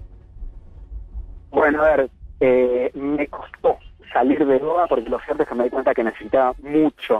¿Hace cuánto que estás para.? ¿Vos llegaste, perdón, Fer, ¿vos llegaste hace ya tres meses? Sí. Ahí sí, salí hace tres meses de viaje, mm. efectivamente. ¿Y se te está haciendo corto o largo? En Sri Lanka. Tengo días y días, la mm. verdad. Hay días que estoy liquidado, como lo que me pasaba antes de venir justamente a descansar acá. Sí. Eh, para, para llegar a este lugar donde estoy, eran 80 kilómetros desde donde estaba. Uno piensa, 80 kilómetros, ¿en cuánto se hacen? Como máximo, no sé. Dos horas. Tres horas, cuatro horas, si es una ruta de montaña. Bueno, estuve 10 horas, me tomé un tren, un tuk-tuk y tres micros para hacer 80 kilómetros. Esas son las cosas que a veces uno dice, no puedo más. O sea, sinceramente me quiero volver. Decir que ahora estoy más acostumbrado a la comida, eso es algo muy bueno realmente, porque forma parte, es muy importante del día a día. Pero digo, así como tengo esos días que digo, no puedo más, Después tengo otros días como ahora, por ejemplo, que estoy muy bien, que conocí un grupito de, de gente latina y estuvimos charlando mucho y aprendiendo sobre India, con gente que vive acá. Digo, tengo días pero todavía estoy, sí, sí, todo, estoy para, para seguir. Y bueno, nada, me di cuenta un poco que mi forma de viajar necesito que sea así. Diez días de India hardcore, digamos, como mañana que me voy a Bombay, Mañana uh. Bombay, 20 millones de personas, bueno, nada, otra vez meterse Otro en el medio del caos total.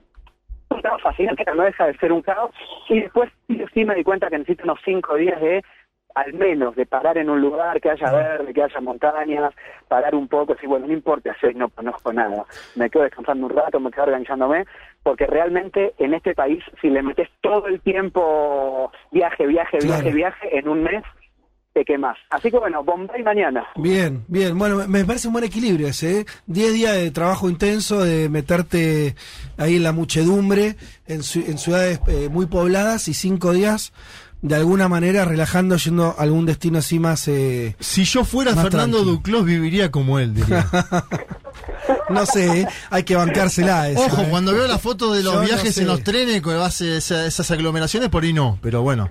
Che, Fer, eso, en 15 días volvemos a hablar y, y vamos a meter lo que no, no hablamos hoy, pero que estaba en la agenda, que era hablar un poco de cómo viajás, de también, lo vimos en alguno de los videos, de invito de vuelta a la gente que vea los videos en el canal de YouTube, que los busque, eh, de tu Excelente. viaje, y, y cómo, cómo son los viajes ahí en, en, en esos trenes, eh, en los micros, porque también tienen muchas, este particularidades, ¿no? Esa, eh, el, el viaje Sí, terrestre por India. los trenes, sí, te diría que es casi el, el 50% del viaje, ¿no? El trasladarse, trenes y micros lo dejamos para, para la próxima. Y hay otra cosa, 15 días ya está casi a punto de empezar el monzón, así que pongamos este tema en agenda porque ninguno de nosotros, creo, en nuestras vidas está acostumbrado a dos meses seguidos de, de lluvia torrencial.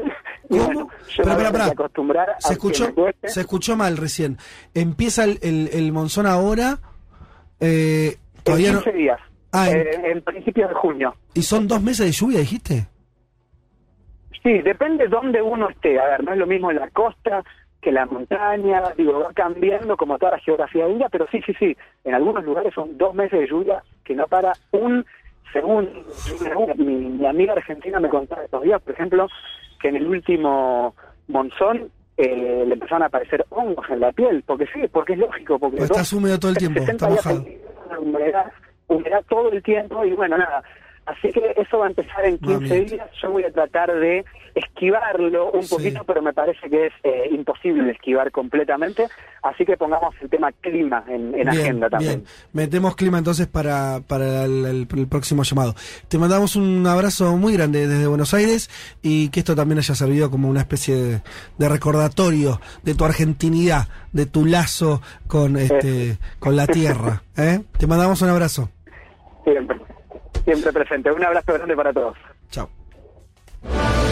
De todos los países que hoy existen en el mundo, solo 22 no fueron invadidos por Gran Bretaña al menos una vez en su historia. Ah, delicias del primer mundo.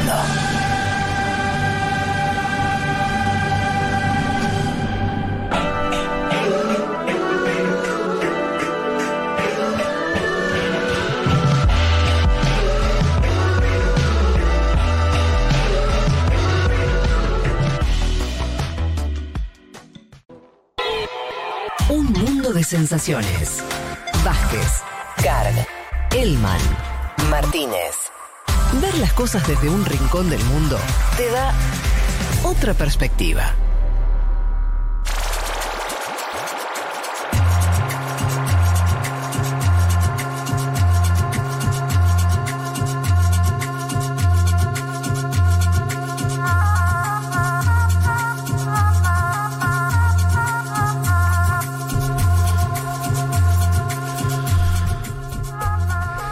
Bueno, Cumbre de las Américas, cita recurrente de, mm, diría la reunión más verticalizada, ¿no? Que en general que hay de, de Estados Unidos con, con nuestros países. Seguro. Para decirlo de una manera. Y que siempre importa por otras cosas, ¿viste? Que- Por otras cosas, Digo, importa más por lo que pasa en general fuera de la cumbre o la conversación La de la cumbre ¿quién- antes que en el contenido que ¿Quiénes se discute ahí. salvo ¿Quién la del no? 2005 que se discutió. No, por eso. Bueno, pero digo, justamente empezaba 2005 como lo que pasó afuera, digamos. Ah, bueno, pero la cumbre en sí también, ¿eh? Sí, Ahí se decidió. No, fue la el- discusión con Bush y todo El eso. Noel Alca, el famoso, fue adentro, pero también fue afuera. No, ese- no, él habla de la.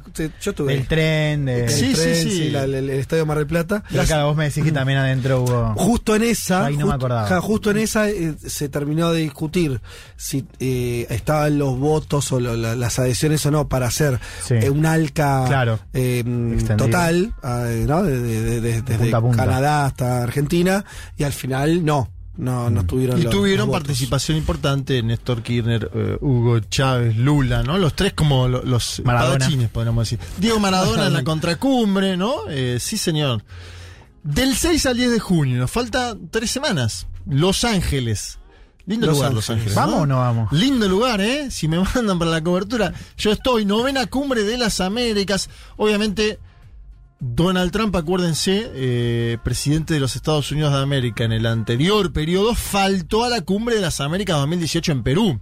Pongo este antecedente porque la cumbre de las Américas es organizada por los Estados Unidos de América como paraguas Mm. de su vínculo con eh, América Latina y el Caribe, y el propio presidente en la última cumbre faltó, se ausentó.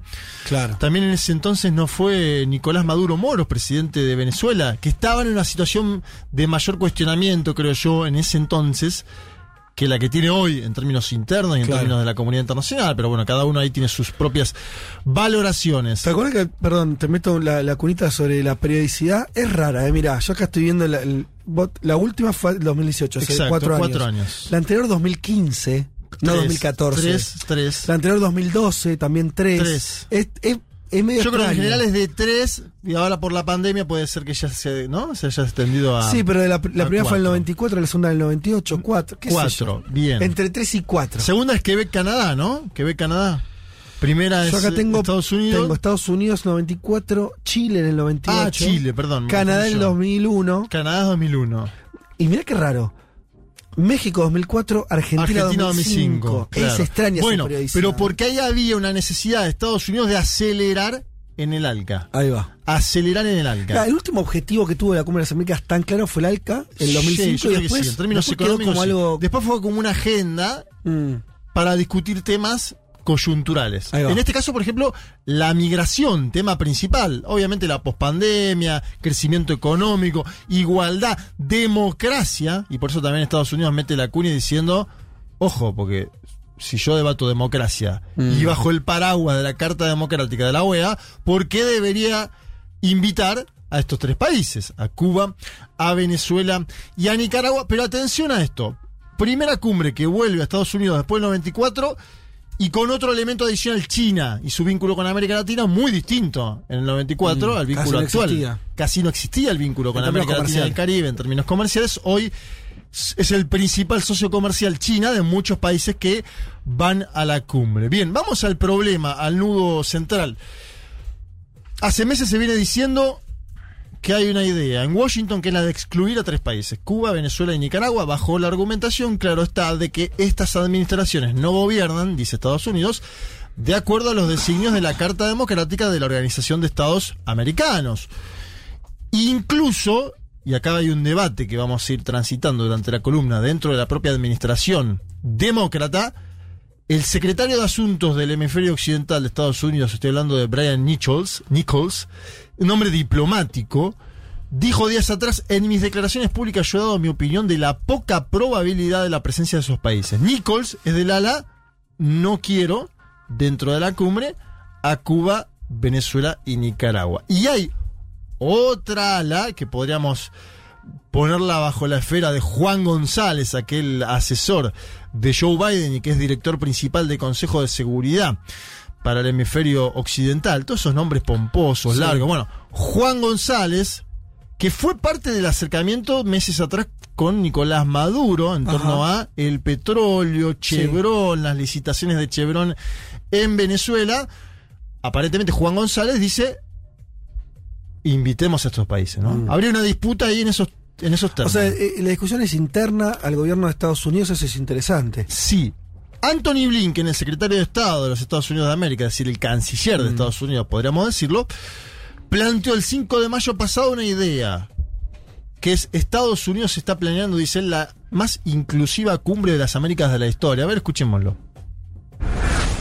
That's why the United States has planned the most inclusive summit of the Americas in history, ensuring that civil society groups, leaders from the private sector, uh, will not just be included in the meetings in Los Angeles, they'll be able to engage directly with the governments.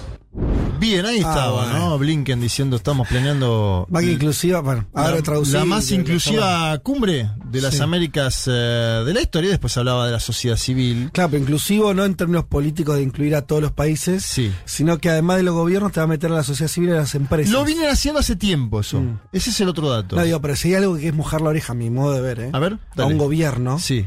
Además de que nos tratan como colonia. Venís con la línea, me gusta esta idea de defender los estados-nación eh, que tenés este domingo. Pero no hay muchas discusiones más relevantes que esa. No, no, ya lo sé. Adem- además de eso, la mojada oreja es que además te, te, te equiparo, o sea, no sé, por, por el caso, sería que invitan a Alberto Fernández Sí. y a, no sé, eh, a, a Pablo Roca. Claro, pero con Entonces ya directamente te equiparan, ¿no? Te bajan el precio ya de una manera.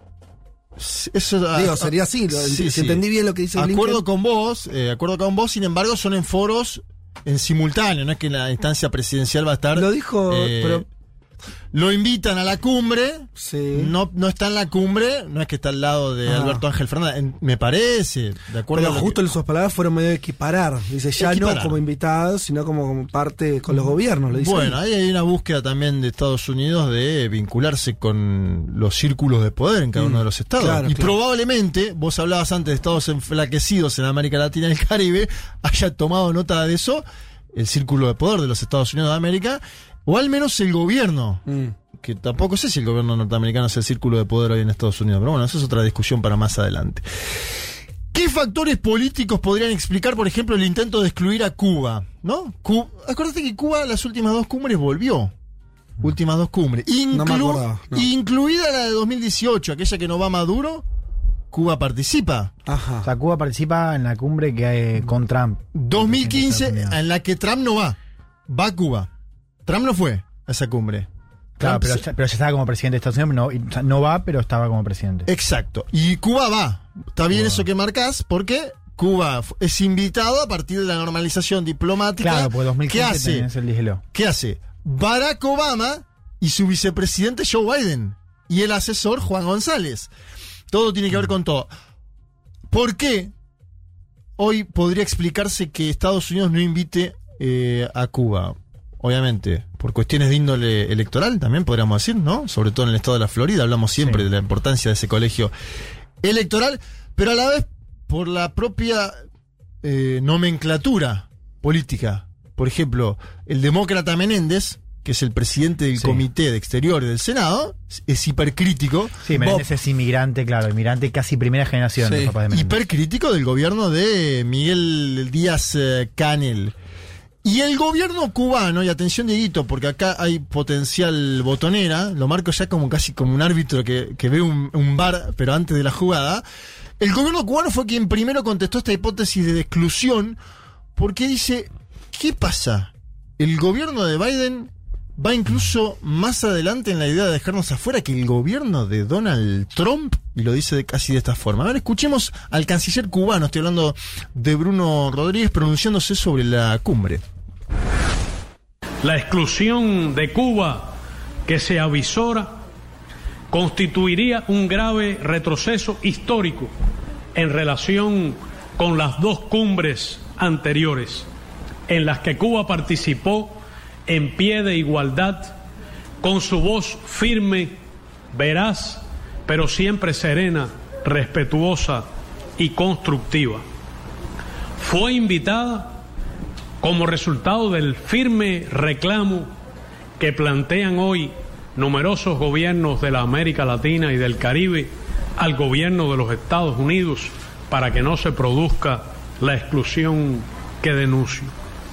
Sería sorprendente que el presidente Joseph Biden se aparte de la política del gobierno del que fue ya vicepresidente y que por primera vez invitó a Cuba a una cumbre, y más asombroso y paradójico aún, que se aparte de la política del presidente republicano Donald Trump, que también invitó a Cuba a la cumbre de Lima.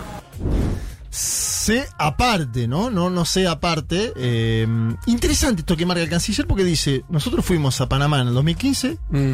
y fuimos a Perú. Y nos Claro. invitó a Estados Unidos, En el que es el marco- dueño del circo. Claro, en el marco de la recomposición de relaciones. Claro, pero ya en el 18 estaba todo medio podrido de vuelta y Sí. siguió, siga, siga, ¿no? Puede ser que en un punto también porque funcionó, lo organizó más la OEA, vaya uno a saber, ¿no? La administración Trump no sé cuánto organizó esa cumbre de Lima. Hay una cosa, una pre- es una pregunta, no sé si tienes una respuesta o una hipótesis, pero al final lo que hay que explicar es cómo hizo Obama o por qué ese, ese, porque la verdad que la constante es la exclusión de Cuba de los Sí. organismos internacionales y la y que, que Estados Unidos nunca quiere negociar ni levantar el Sí. bloqueo durante los últimos 60 años. Esos años de, de Obama, El que tam- final. que tampoco fueron homogéneamente en ese sentido.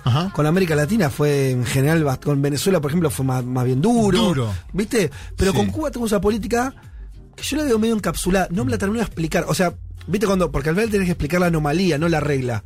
La regla es que demócratas y republicanos no negocian con Cuba.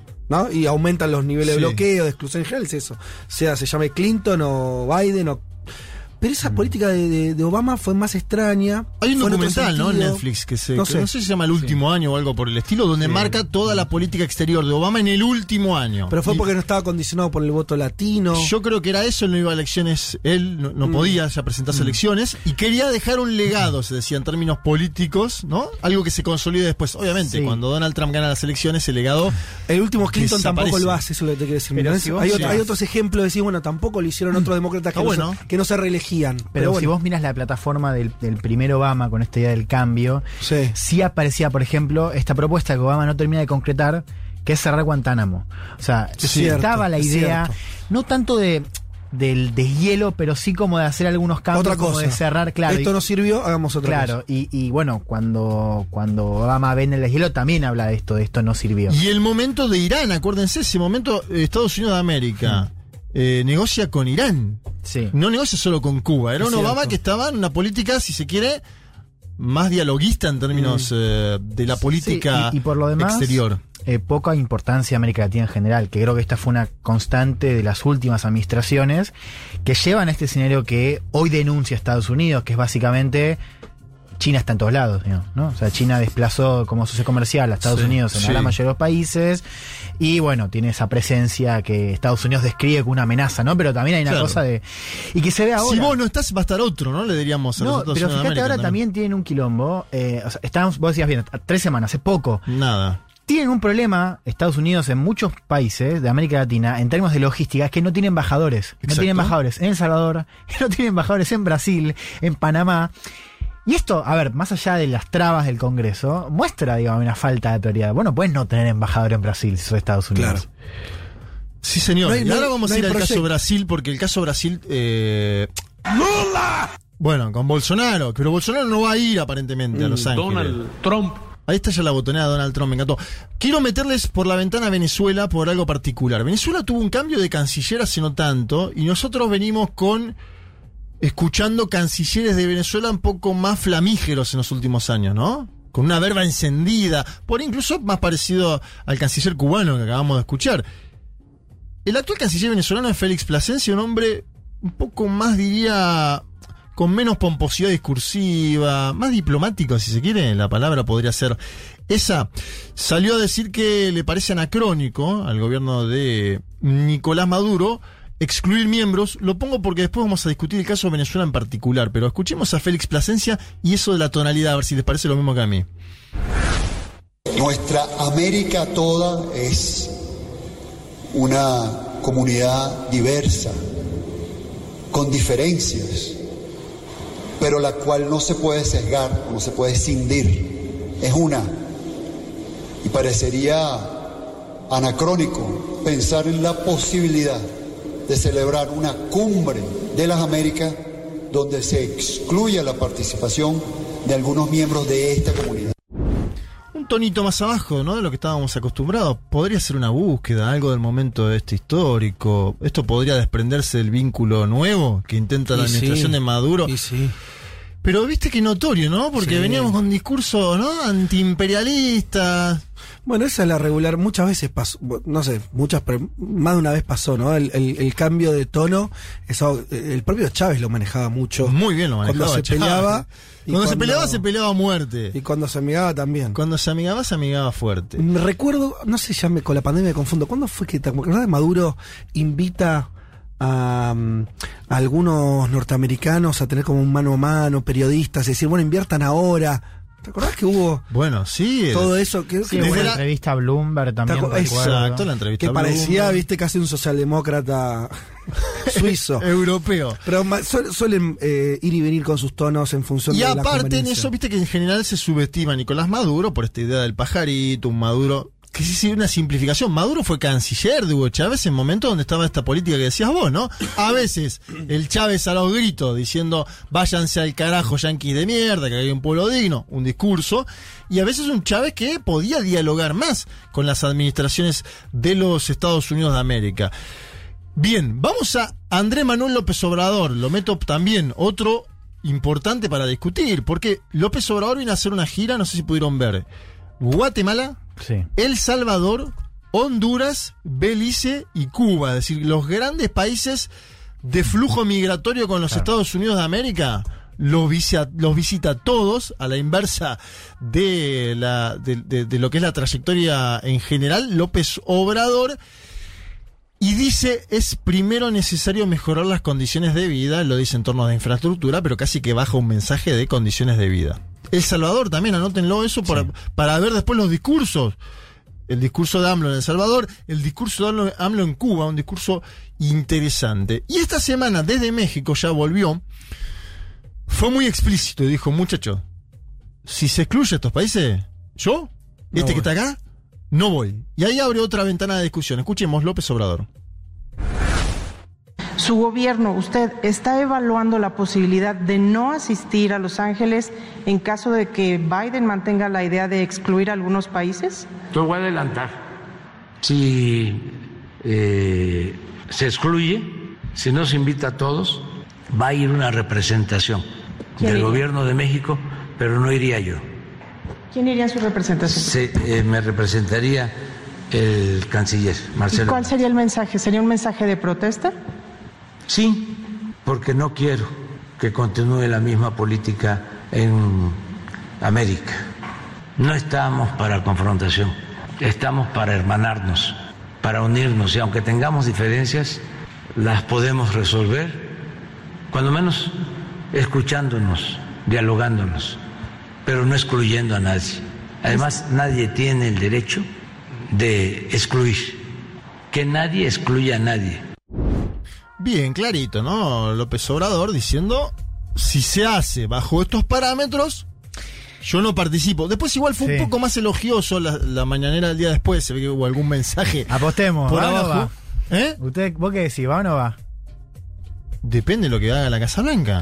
A mí no me queda claro decís que todavía. puede, vos decís que puede va. ir, puede Para ir aunque va. haya exclusiones, eso decís. Para mí va. Aunque no inviten a todos. No, no, a a Nicaragua. Nicaragua ya dijo no quiere ir. Claro. A Nicaragua no lo van a invitar, a Venezuela tampoco, porque tiene, o sea, si invitan a Venezuela no, no tiene sentido, pues siguen reconociendo a Guaidó, así que no.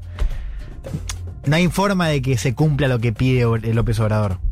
Eh, problema- Porque si James Saki dice que todavía no han invitado a las invitaciones y hay- Porque- hay una discusión abierta No, claro, en el gobierno López Obrador considera que el gobierno de Venezuela es Nicolás Maduro. Eh, Pero eso, eso es algo evidente, no es que lo no, tiene no, considerar López Obrador, es un dato también, empírico. boludo, obvio.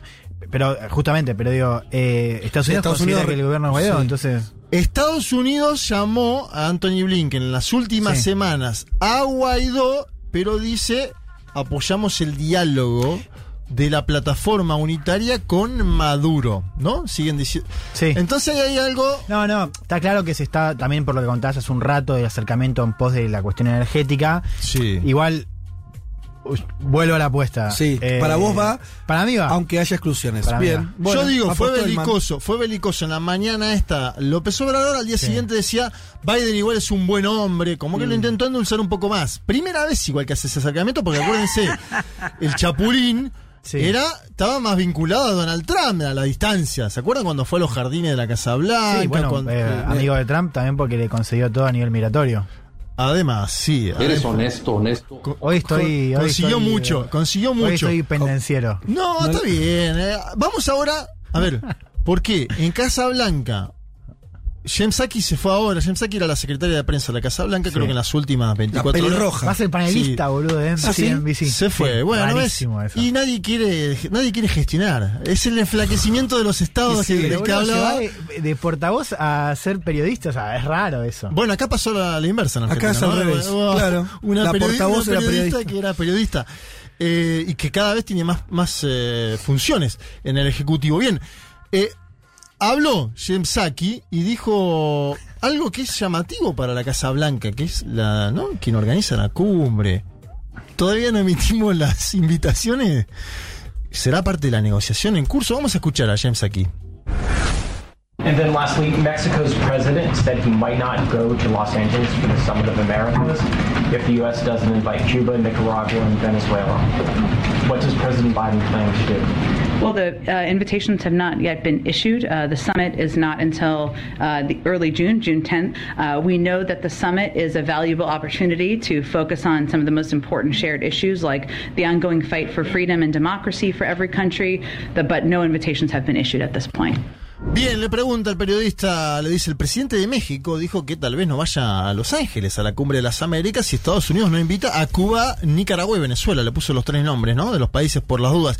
¿Qué tiene planeado hacer el presidente Biden? Y contesta, la ya extinta, ¿no? Podríamos decir secretaria de prensa de la Casa Blanca, pero fue esta semana cuando todavía cumplía Extinta funciones. entiendo que es como si hubiera dejado de existir. Bueno, eh, La renunciada. La, ex, la ex secretaria extinta. Eh, sí, la- es, la- es la- lindo, ¿no? La palabra. Todavía. No, ¿Cómo linda, boludo? Es horrible la palabra. Extinta. Eh, Extinta es, es- es que ha, ha muerto, entiendo yo. Bueno, no. Pero- eh, que se cumplía entendió. funciones Sí. como secretaria de prensa de la Casa Blanca, ¿no? Eh, Porque James no quiero. ¿Cómo está con las botoneras? Todavía no se han invitado a las invitaciones, dijo. La cumbre es a principios de junio, o sea, ya, Yemsaki. Eh, sabemos que es una oportunidad valiosa para concentrarnos en algunos de los temas más importantes, como la actual lucha por la libertad, dice ella, y la democracia en todos los países. Claro, ahí está mandando un mensaje. Pero no se ha expedido ninguna invitación a este punto. Obviamente quedan muchas preguntas en este final de columna para hacer. Una tiene que ver con lo que mencionaba Juan, es decir, ¿por qué invitarían a Maduro? Obviamente, la apertura de una negociación con Venezuela en torno a lo energético vía Chevron legitima a Maduro como jefe del Estado, más allá de que Estados Unidos haya validado a Juan Guaidó en el año 2019. Y está este dato para especular. ¿Por qué lo llamó Blinken a Juan Guaidó? ¿Qué hablaron de esta cumbre en particular?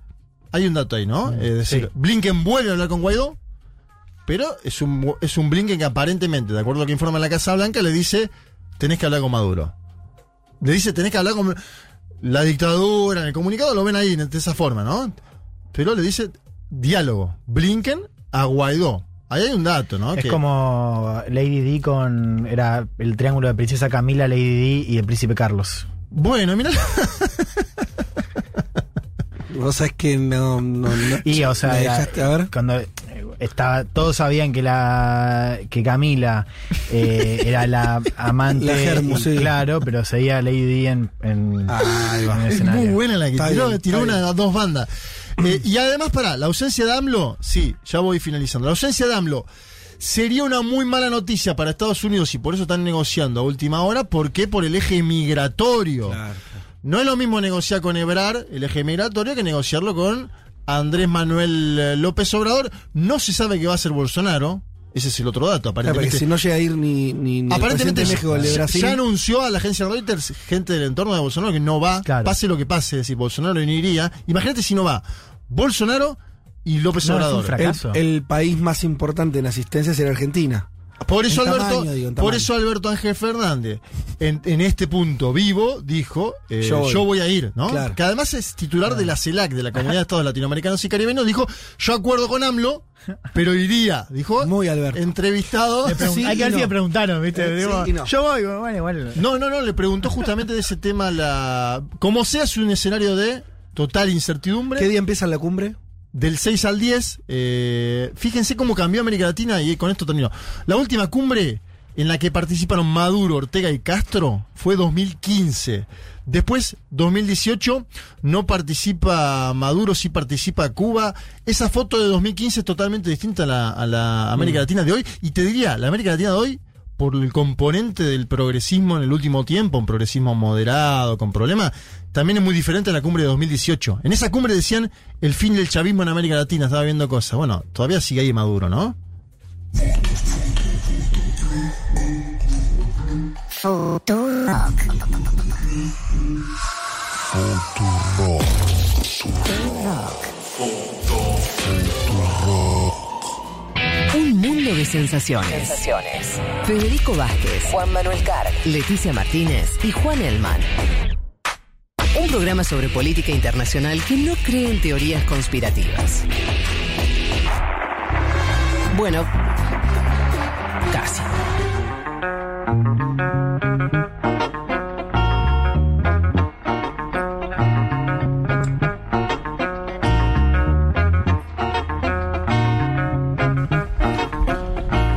Bueno, muchos mensajes, no leí casi nada. Leeré algún, alguno que otro. A ver. Eh, eh, eh, bueno, sobre la entrevista con Fernando Duclos. Sí. Nos comenta acá Jorge, dice eh, sobre los rusos en el mundo. ¿Se acuerdan que Fer nos contaba que. Buscan en el sol, Goa, dijo. En Goa, claro, una ciudad balnearia, había muchos rusos. Sea, acá en Egipto, o sea, entiendo que él está en Egipto. Qué bien. Hay dos Sí. ciudades costeras en la península de Sinaí. Dahab y Sharm el Sheikh, inundadas de rusos al punto que muchos restaurantes están solo en ruso. Saludos del Cairo, confirma entonces el amigo eh, Jorge, al que le mandamos un saludo enorme.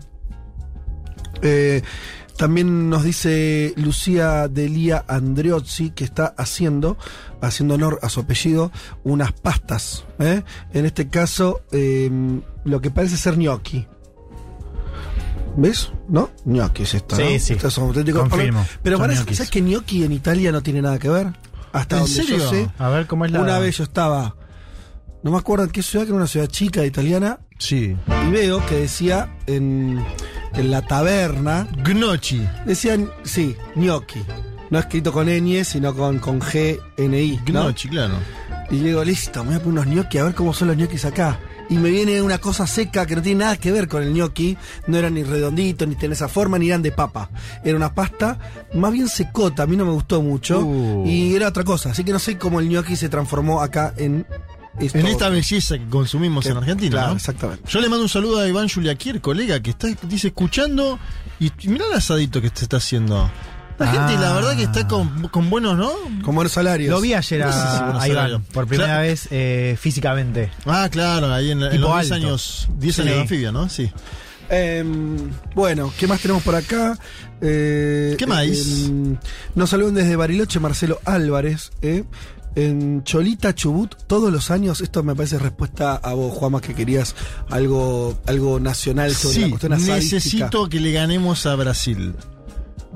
En Cholila, Chubut, Ajá. todos los años en febrero se hace la fiesta nacional de asado. Bien. Es muy impresionante, yo fui un par de veces, dice Marcelo, quien, claro, incurrió. eh, un, Bueno, un par de veces. No Marcelo, pierde. te transmito que vayamos a Cholila y que le ganemos a Brasil este clásico. La foto es hermosa. Eh, no sé si tiene las dimensiones de la de Brasil, pero es muy impactante. También dice un lugar que está cerquita y que sirve para descansar un poco de, de la India, dice también, porque habla también de, de, de Duclos, es Tailandia. Aconseja que vaya a Tailandia. Bueno, eh, Vamos. hay elefantes, hay un montón de cosas. Eh, acá me preguntan si serían ñoquis de sémola. Podría ser. Sí, pero era algo muy distinto. No es que era, eh, se entiende, era como otra cosa. Era como que Mm. si le llamaran gnocchi a algo que no tenía nada que ver. Claro. ¿eh? ¿Y nos ayudará o algún oyente que esté en Italia o alguien que sepa de ñoquis? Puede ser. Bueno, ¿qué Mm. más? Eh, bueno, hay más mensajes. Acá me dicen, bueno, después lo leo, respondo por, por otro lado, habla algo de- sobre mi, mi cumple, que después... este, Ah, mirá, hay alguna oferta. Hay alguna oferta. Está muy bien. Eh, creo que el mismo amigo que eh, la vez pasada eh, trajo la, la- la carne. Pero no quiero ¿en serio? No quiero abusar de su generosidad. Por, eso no lo quiero comprometer al aire. Después vemos. Che, bueno, nada. eh, ah, mirá Ah, vos. semana que viene, atención, pará, pará, pará. Te hago un anuncio, porque lo, viste que mi suegra la semana pasada se ofreció a hacer empanadas. Dijo, Cierto. "Ate- aparentemente llegarían la semana próxima. Lo Ah. tengo que chequear, pero ya está todo avanzado eso. Con lo cual tenemos un almuerzo de primera mano. ¿no? Empanadas y vino. Entiendo que sí, pero Justo- vamos. No, vino lo compramos nosotros, pero digamos. Creo que algo podrían mandar, eh, atención. Ma- no, Mariano- pero que manden empanadas, no. Mariano dos veces manda su mensaje, así que entiendo que quiere que lo lea. Mariano dice, para tu cumple el domingo que viene tengo un cliente que envía unas conservas y vinos. Bueno, entonces tenemos conservas, empanadas, vino. Y listo. Tendríamos todo eso, ¿no? Alta joda, listo. Uf, Se armó. Bueno, qué bien lo que va a ser el domingo que viene, ¿eh? Tremendo. Yo voy a ayunar el sábado. Espectacular.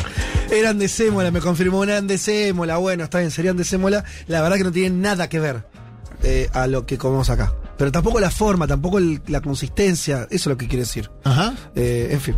Bueno, em, si les parece, vamos a- al tema de que nos traía Juan Elman, que tiene que ver con Finlandia y la expansión Sí. de la OTAN.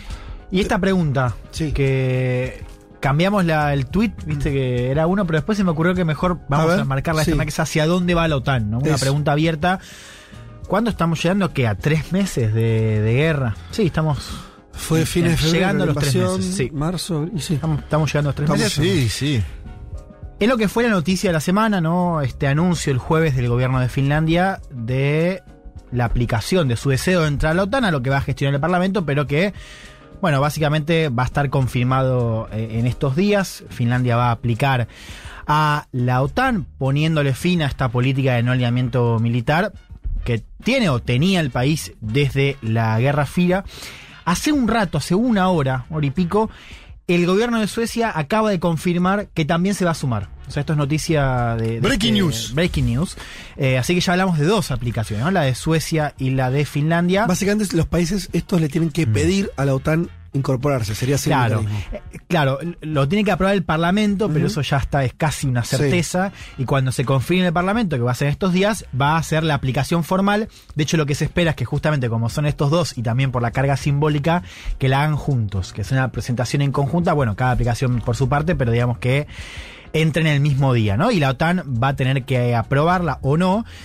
De manera unánime. Ya te iba a contar cuál es la voz que Claro. puede complicar eh, Lo esto. adelantaste, te quiero decir que dijiste Turquía. spoiler, ¿no? Es Turquía. Dijiste bueno, que Turquía, después le voy a contar pero por qué. entonces todos los socios de la alianza tienen que aprobarlo. Sí, sí. No vale, no solamente Estados Unidos, aunque Estados Unidos debe arrastrar casi todos los votos. Claro, bueno, Estados Unidos ya está ahí Digo, eh, presionando. eh, Eh, ¿Está clara, la, está clara intención de Estados Unidos de que sí se sumen? Sí. Ah, bien. Sí, sí, sí. Estados Unidos y también lo ha dicho el propio secretario general de la OTAN. Ya te voy a contar con esto. Primero quiero que dimensionemos lo que implicaría solo con Finlandia, que tiene una frontera de 1.300 kilómetros con Rusia. Sería duplicar la frontera que tiene la OTAN hoy con Rusia. Mm, Actualmente, claro. Entonces, recordemos lo que decía Putin ya hace unos meses, digo, esta amenaza y el cerco de, de la OTAN, que se viene expandiendo desde los 90, bueno, ahora tendría 1.300 kilómetros más. Finlandia milita, milita, eh, limita con eh, Rusia, y fíjate que si vos mirás la capital, Helsinki, cuán cerca está de San Petersburgo, que es la segunda ciudad más Sí, importante de es muy cerca, Rusia, muy cerca. sí, menos de 400 kilómetros. Claro, vos sí, te tomás sí. un tren, estás en tres horas y pico. Eh, muy cerca. ¿Cuál fue la respuesta justamente de Rusia? Lo hizo a partir de un comunicado del Ministerio de Exteriores diciendo lo siguiente. Rusia se verá obligada a adoptar medidas de respuesta de carácter técnico, militar y de otro tipo con el objetivo de detener las amenazas a su seguridad nacional. Habló también de un giro radical describiendo esta, esta decisión por parte de Finlandia. Y dijo también, Helsinki debe ser consciente de la responsabilidad y de las consecuencias de esta medida. Hablaron el sábado ayer eh, Putin, presidente ruso, y Saúl Ninisto, presidente de Finlandia. Según lo difundido por el Kremlin, Putin le reiteró esta idea de que estaba cometiendo un error, digamos, si bien hay poca claridad acerca de cuál sería la respuesta. Te estás por equivocar, le dice. Claro, pero fíjate que la respuesta, Sí. ya lo dice en el comunicado, es de carácter técnico-militar. Sí, sí, sí. Eh, digo, porque se, se habló también de esta El corte de luz, Claro, y la lo que te- electricidad, sí. eh, que podría estar vinculada, porque Rusia dice que Finlandia no pagó, pero digo, al margen de esta respuesta, se habla también de una respuesta eh, técnico-militar. Todavía no sabemos o no hay, no hay claridad acerca de qué tipo de respuesta sería. Ahora, este, este, esto, no, no sé si quería seguir como desarrollando la noticia, pero da, da cuenta de que la, la guerra Rusia-Occidente va para largo. Bueno, déjame para el final eso porque ahí les voy a, ok. les voy a Sí, sí. comentar digo, por qué estamos hablando de esa pregunta, hacia dónde va. Les mencionarse el nombre de Ninisto, presidente de Finlandia, estuvo un día antes eh, de esta conversación con Putin el sábado, estuvo con Boris Johnson, primer ministro británico, firmando un acuerdo de defensa. Hubo una conferencia después donde el presidente de Finlandia le preguntan justamente por esta amenaza eh, que considera Rusia eh, y también de qué le diría a Putin, ¿no? Eh, habría que ver si esto que avisa la conferencia de prensa lo repitió con las mismas palabras en la conversación telefónica con Putin, pero básicamente dice que le diría esto de mírese al espejo, ¿no? Usted causó esto. Escuchemos al presidente de Finlandia. You have to keep in mind that this is not the first time we are discussing about NATO, and not the first time we will discuss about NATO with Russia. They have made it very clear earlier years that if you join NATO, they will do uh, whatever they have explained, uh, some contra steps. What they are, that is uh, us, for us to guess. If that would be the case that we join, well, my response would be that you caused this. Look at the mirror. Esta no es la primera vez que discutimos sobre la OTAN y no es la primera vez que lo discutiremos con Rusia. Ellos han dejado en claro en años anteriores que si te unís a la OTAN, harán, bueno, lo que han explicado, estas medidas de respuesta. ¿Cuáles son? Eso debemos adivinar. Si nos unimos, mi respuesta a Putin sería, usted causó esto. Mírese al espejo. Esto decía el presidente de eh, Finlandia con Boris Johnson. Lo digo de vuelta porque vamos a volver a hablar de Boris Johnson que estuvo en Finlandia y en Suecia, ¿no? Con esto que vos me decías acerca de si Estados Unidos estaba a favor. Bueno, es Estados Unidos, es el resto de OTAN, pero es también Reino Unido, que está levantando cada vez más cabeza. Eh, les contaba, mañana empieza a discutirse esto en el Parlamento finlandés, con la noticia de recién de Suecia, se va a discutir también en Suecia. Hablemos de ese caso, el caso de Suecia, porque el, caso es distinto al de Finlandia. Suecia no comparte frontera con, con, Rusia y siempre ha sido más reacia a incorporarse a la OTAN. De hecho, no es el mismo nivel de apoyo. Hoy, según encuestas, en Suecia el nivel de apoyo popular a la adhesión a la OTAN creció. Y fíjate cómo creció. En Suecia está en el orden del 57%. En Finlandia es más del 70%, pero fíjate el cambio, porque el año pasado el apoyo a la OTAN en Finlandia estaba en torno al 20%. Uf. O sea, se disparó. Sí con la guerra. Y bueno, también por eso es más fácil para el gobierno hoy acelerarlo, ¿no? y también pesa eh, para el gobierno socialdemócrata. Y acá tenemos una cuestión, que el Partido Socialdemócrata de Suecia siempre ha tenido como bandera esta idea de la neutralidad militar. Eh, ellos dicen, los dos estados han dicho desde la incorporación a la Unión Europea que ya habían terminado con la política de neutralidad, mm. pero seguían siendo neutrales en términos militares. Para Suecia esto era mucho más importante. Porque hablar de Suecia es hablar del Partido Socialdemócrata, que gobierna hace 40 años en Suecia. Mm. Porque la derecha lo venía diciendo, pero acá lo que importaba era la posición del Partido Socialdemócrata, que hoy anuncia que va a cambiar. Eh, y claro, es parte de la identidad, porque además Suecia había utilizado esta bandera de el, el no alineamiento militar para venderse siempre como garante en conversaciones de paz, en conversaciones acerca de desarme nuclear, de desarme de armas en general. Y bueno, ahora está abandonando eh, esta bandera y por supuesto es un punto de inflexión en su eh, política exterior y también en la identidad del partido. Les contaba esto del viento a favor y el rol de, Reino Unido, ¿no? Estuvo reunido eh, Johnson en Suecia con la primera ministra Magdalena Andersson. Se firmaron también acuerdos de defensa, o sea, Reino Unido firmó tanto con Finlandia como con Suecia.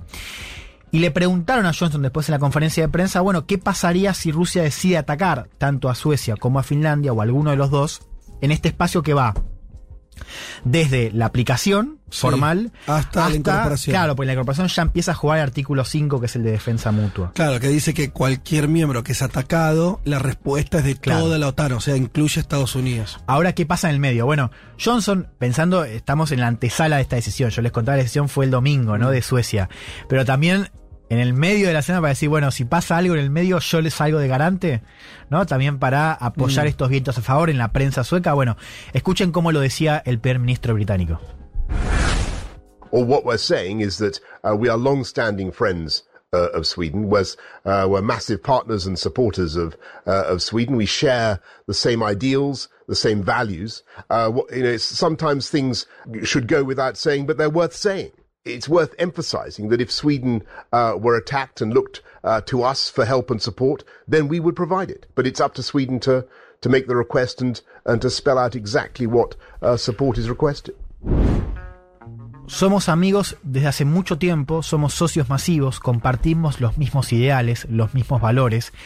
Y a veces las cosas deberían ser obvias, pero vale la pena decirlas. Vale la pena enfatizar que si Suecia fuese atacada y nos buscara a nosotros para ayuda y apoyo, lo proporcionaríamos. Pero depende de Suecia hacer el pedido y explicar exactamente qué tipo de apoyo pide. Bueno, esto dijo Johnson al fin de la semana pasada. Eh, bueno, no es el mismo caso también de Suecia porque Finlandia, además de la frontera, tiene esta historia eh, con una herida importante con respecto al vínculo con la Unión Soviética. Hubo una invasión al principio de la Segunda Guerra Mundial cuando Finlandia apoyaba a la Alemania nazi. Bueno, después de la invasión cambia la posición respecto a la guerra y la Unión Soviética se queda con un 10% del territorio de Finlandia. ¿no? También por eso eh, esta cuestión digo, del vínculo con Rusia es distinto en Finlandia que en Suecia. Por eso creo que también el nivel de apoyo eh, es a la adhesión a la OTAN es un poco eh, menor. Bien, ¿qué pasa en la OTAN? Lo comento brevemente. vos decías esto de Estados Unidos y Reino Unido, te sumaba yo. Bueno, también el propio secretario general de la OTAN, Jens Stoltenberg, habló de que el proceso va a ser fluido y rápido. Podría hacer una adhesión en tiempo récord, hablando de cuatro o seis meses.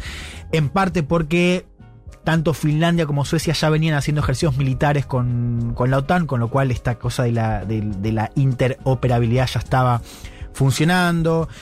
Finlandia gasta lo suficiente en defensa, a Suecia le falta un poquito para completar el target del 2% de gasto del PBI en defensa, pero están ahí.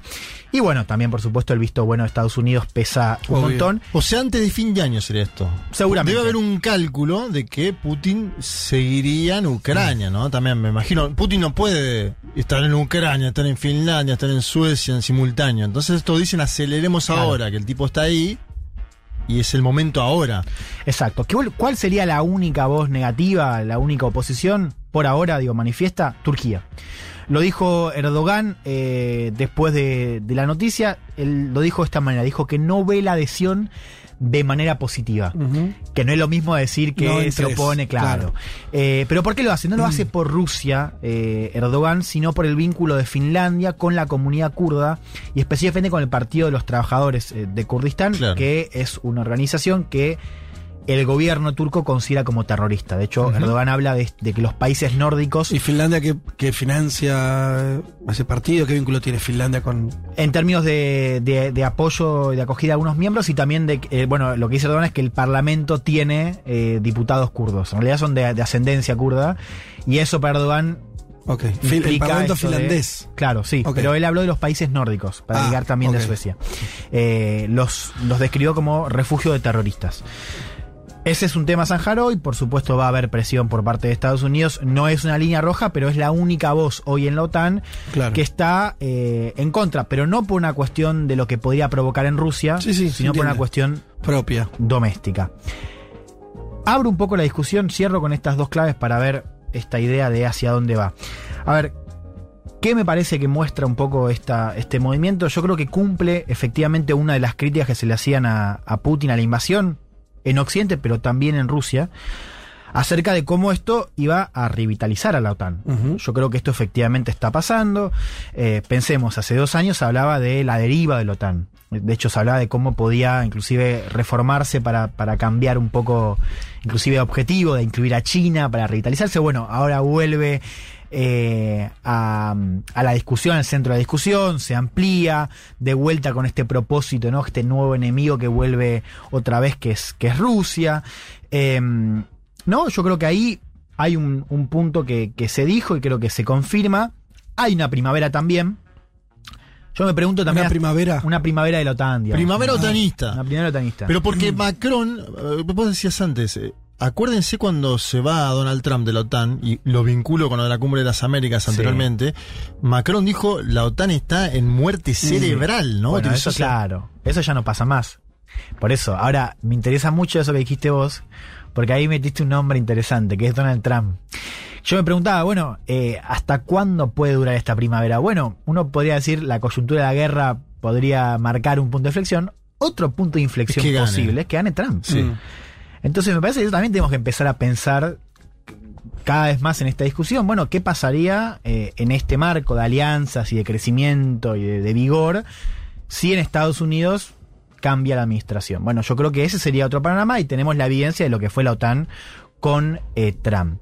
Lo segundo, que me parece más interesante todavía para discutir, es eh, que el Occidente y la OTAN en, particular está eh, apostando en un enfrentamiento largo con Rusia. Digo, esto más allá de la guerra en Ucrania, prevé la idea de que el vínculo con Rusia va a seguir siendo tenso. ¿Por qué? Bueno, porque esto lo ha dicho Putin, y lo ha dicho, y lo hemos dicho en este programa, con bastante claridad y legitimidad esto de la sensación de amenaza.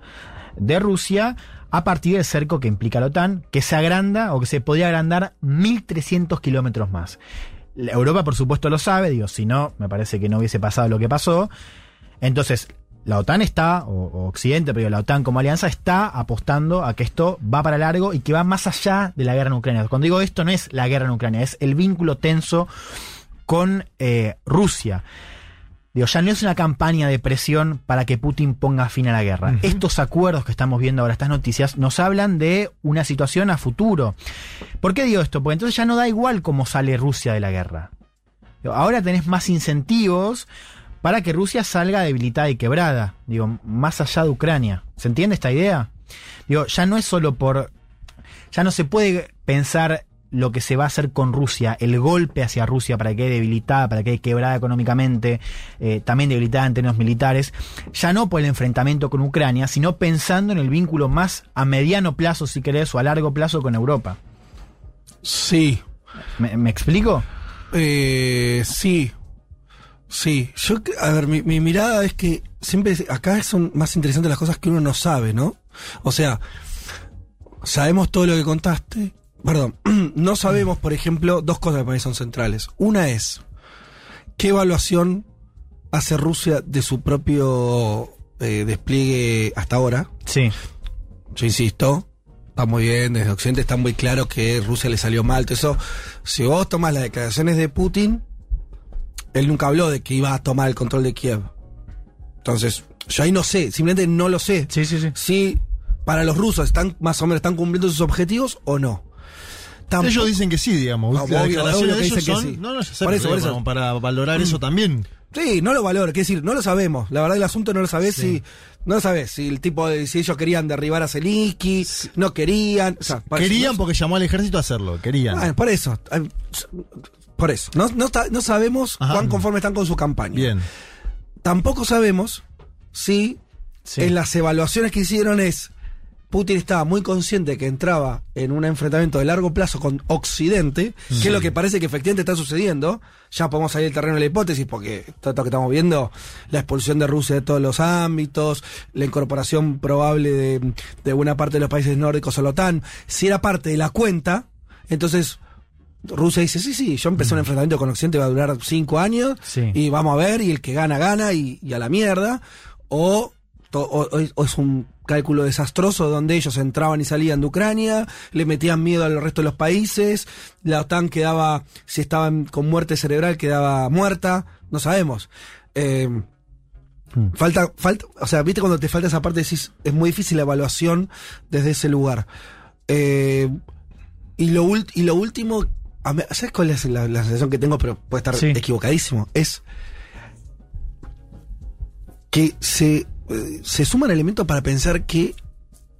Me cuesta pensar por qué no va a haber una guerra europea. O sea, Bueno, ya hay una guerra europea. no, está bien, sí. Me refiero a una guerra europea. Gran escala, decimos. Una guerra europea. O sea, esto es eh, la OTAN o Europa, barra OTAN contra Rusia. Hace tres meses, eh, no, esto es una guerrita que entran y salen. Si vos ves lo que están movi cómo se está moviendo, y más allá, esto lo puede haber calculado Putin o no, lo puede haber calculado Europa y la OTAN o no, no lo sé. Pero, viste, cuando decís, bueno, pero si. ¿Por qué alguien va a desescalar? ¿Por qué Putin? ¿No? Digo, ¿qué incentivo tiene vos decías para irse ahora? No, no se va a ir. Bueno, claro, y la Unión pasa al otro lado. Claro, no, y encima están amenazando con las armas eh, hipersónicas, porque no es que no es que la, la Moscú dijo, Mm. bueno, nos quedamos tranquilos, salió, digamos, un hombre importante de la Duma a decir, nosotros podemos atacar en 20 segundos Finlandia. 20 segundos, dijo. No, claro, y, y- y digo, y, y puede pasar ese escenario. Ahora, lo quiero decir más simple, quizás para, para que se entienda más, digo, con este escenario, digo, si vos estás descontando un escenario de tensión a largo plazo, a mediano Sí. plazo, que va más allá de estos meses, aunque pueda haber un acuerdo de paz que hoy está lejos, pero puede Sí. haber, y a vos te interesa, esto para leer la presión, la campaña de presión, a vos te interesa que tu enemigo quede en el piso. Claro. Digo, ahora, yo tengo una pregunta más, digo, pensando en eso que decías vos de las dudas, que no se termina de entender, o al menos yo no termino de entender, eh, hacia dónde quiere llegar con esto la OTAN como alianza y Estados Unidos, digo, porque, o sea, ¿cuál es el objetivo de Estados Unidos acá? Voy a decir, Rusia debilitada, ok, pero ¿hasta dónde? Por decir, que Putin salga del poder, como Mm. dijo en este furcio Sí, ¿no? Biden. Biden. Eh, aparecen estas preguntas que no no, no terminan de, de- de quedar claras, digo, cuál es el objetivo de eh, Estados Unidos acá, más allá de esto que va a decir públicamente, ¿no? De que termine la guerra y que Ucrania... Porque claro, además, si vos pensás en la guerra, nosotros sabemos, esto sí es una casi una certeza, que es va a ir más allá de un acuerdo de paz en el sentido de eh, la cuestión del territorio. Ujú. eh, qué sé yo, Estados Unidos piensa que puede recuperar Crimea, por ejemplo, ¿le importa eso? Eh, Hay discusiones ahí acerca del objetivo concreto con Rusia. Y ojo, porque acá puede pasar algo que a Estados Unidos ya le viene pasando en su política exterior, que quedó claro con Afganistán. Digo, esta idea de no tener un objetivo realista y alcanzable. Digo, no es, o sea, esta idea de que Estados Unidos puede tener objetivos irrealizables, no es nueva y, es- y estamos, hace 20 años está pasando eso. Y yo escucho también, un des- de hecho lo vimos acá en la antesala de la crisis, hubo un desacople entre lo que decía Estados Unidos Y lo que podía hacer y lo que hizo. Entonces, ojo también con esto porque me parece que de vuelta hay un vacío. Y ojo también, me parece, para al menos para mencionarlo, con estas cuestiones que estamos viendo esta semana, digo, yo le- les quería mencionar el caso de Suecia porque, digo, acá se están... eh, se están abandonando banderas, digo, en el caso de la socialdemocracia sueca, históricas. históricas, digo. están cargando Es un punto de inflexión. muy fuerte, sí, Entonces, sí. ojo también por los efectos a futuro. Les quiero simplemente decir lo que dijo Macron la semana pasada, para entender también cómo están pensando algunas cabezas en Europa. Macron dijo, ojo, porque Europa tiene que aprender de la historia y no se puede castigar a Rusia como se castigó a Alemania con el Tratado de Versalles. Entonces, vuelve a los objetivos. Ponle que vos quieras ver a Rusia quebrada, y te digo más, a Putin fuera del poder. Mirá lo que te digo, ponele hasta que lo logre. Yo hoy no lo veo bajo ningún... pu- Pero Sí. ponele... Igual, Rusia es parte, Rusia es un país enorme, digo, dentro de ya pasó, la historia de Putin está marcada por eso, está marcada por, por, por el- la humillación eh, de Rusia post disolución soviética. Entonces, ojo también, es, es- es bueno plantear, o es interesante e importante plantear realmente qué quiere hacer la OTAN con Rusia, qué quiere hacer Europa y Estados Unidos con Rusia. Porque si apuesta a lo que estamos viendo en términos de discurso y de movimientos, y vas a tener un problema. Si no tenés a corto plazo con En principio Rusia, vas a tener una guerra europea. eso Claro. yo te decía, esto, te- esto es llevado al extremo este, llevado a la dirección, no vas a tener otra que un conflicto a gran escala. Claro. Entonces yo creo que ahí tenemos una, una pregunta al menos para, para meter y colar esta, esta semana. Hermoso.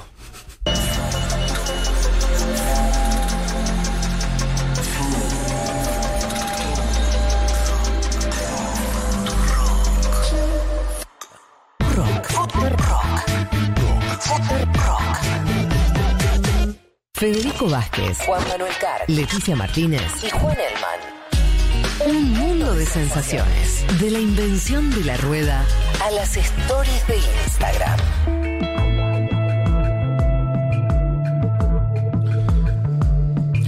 Les habíamos dicho al inicio del programa que mm, si teníamos suerte íbamos a estar conversando con Esperanza Martínez, senadora por el Frente Guazú y precandidata a presidenta el año que viene eh, en la República del Paraguay. Y con ella estamos en línea. ¿Qué tal, Esperanza? Te saluda Federico Vázquez. Sí, muy buenas tardes Federico, un saludo especial para vos, para toda la audiencia y especialmente si hay eh, madres paraguayas que nos están escuchando, también un gran abrazo porque hoy en Paraguay es el Día de las Madres. Ah, bueno, aprovechamos a saludar entonces a, a todas las madres del Paraguay. Tenemos eh, oyentes eh, en Paraguay también. eh, y, y- y tengo entendido que estás ahora en Buenos Aires. Sí, estoy en este momento en, en la Villa 21, acabo de pasar por la capilla del Padre Mujica, toda la fiesta pul- popular 31, la Villa 31, Sí. perdón.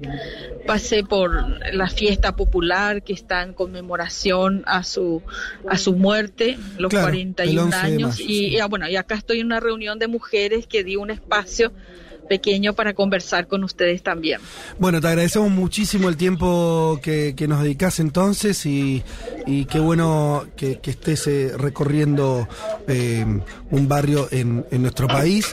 Eh, queríamos consultarte que, nos cuentes un poco la coyuntura. Nosotros, el motivo de- de- del llamado concreto es este anuncio de tu precandidatura a la presidencia. Para los que eh, no te conocen, vos fuiste actualmente senadora y fuiste ministra de Salud durante el gobierno de Fernando Lugo. Eh, y tu candidatura con qué tiene que ver, con qué, cuál es el, el- impulso que eh, te llevó a, a querer presentarte el año que viene a la presidencia. Bueno, yo soy parte de presidenta de un partido que se llama Participación Ciudadana que forma parte del Frente Guazú, que es, un, es una concertación de nueve partidos y movimientos políticos progresistas y de izquierda que surgió durante el gobierno del presidente Lugo. Yo fui su ministra de Salud los cuatro años que él estuvo en el gobierno.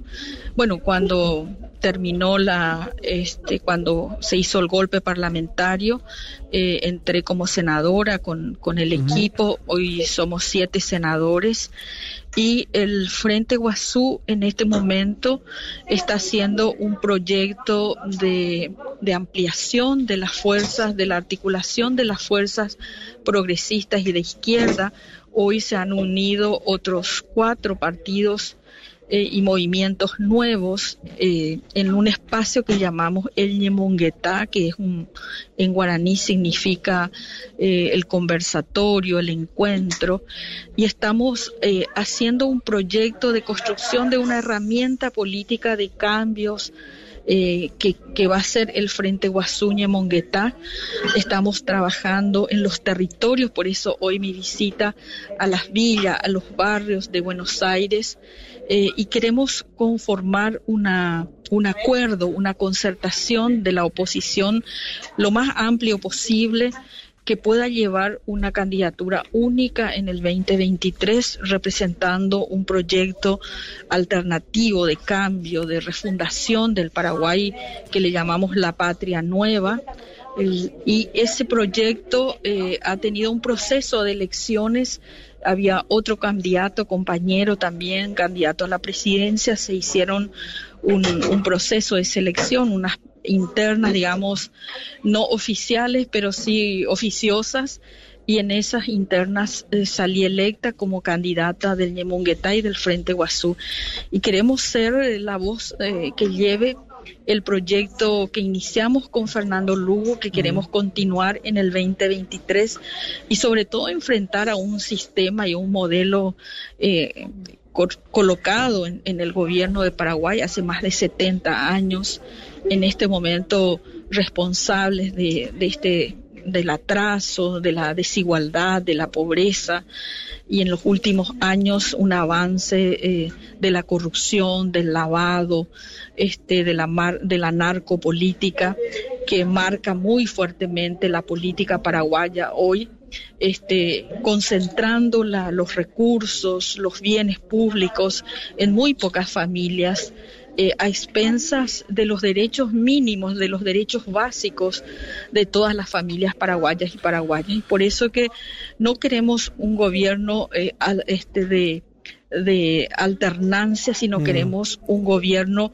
de un proyecto nuevo, un proyecto que pueda pensar en refundar el Paraguay eh, basado en derechos, en la justicia social, en la inclusión y también en la patria grande, en una gran eh, solidaridad entre los pueblos latinoamericanos y sobre todo un reconocimiento a nuestros migrantes paraguayos. Tenemos casi un millón, un millón y medio de paraguayos en el extranjero y queremos que el próximo gobierno sí tenga una política de repatriación para aquellos que vengan.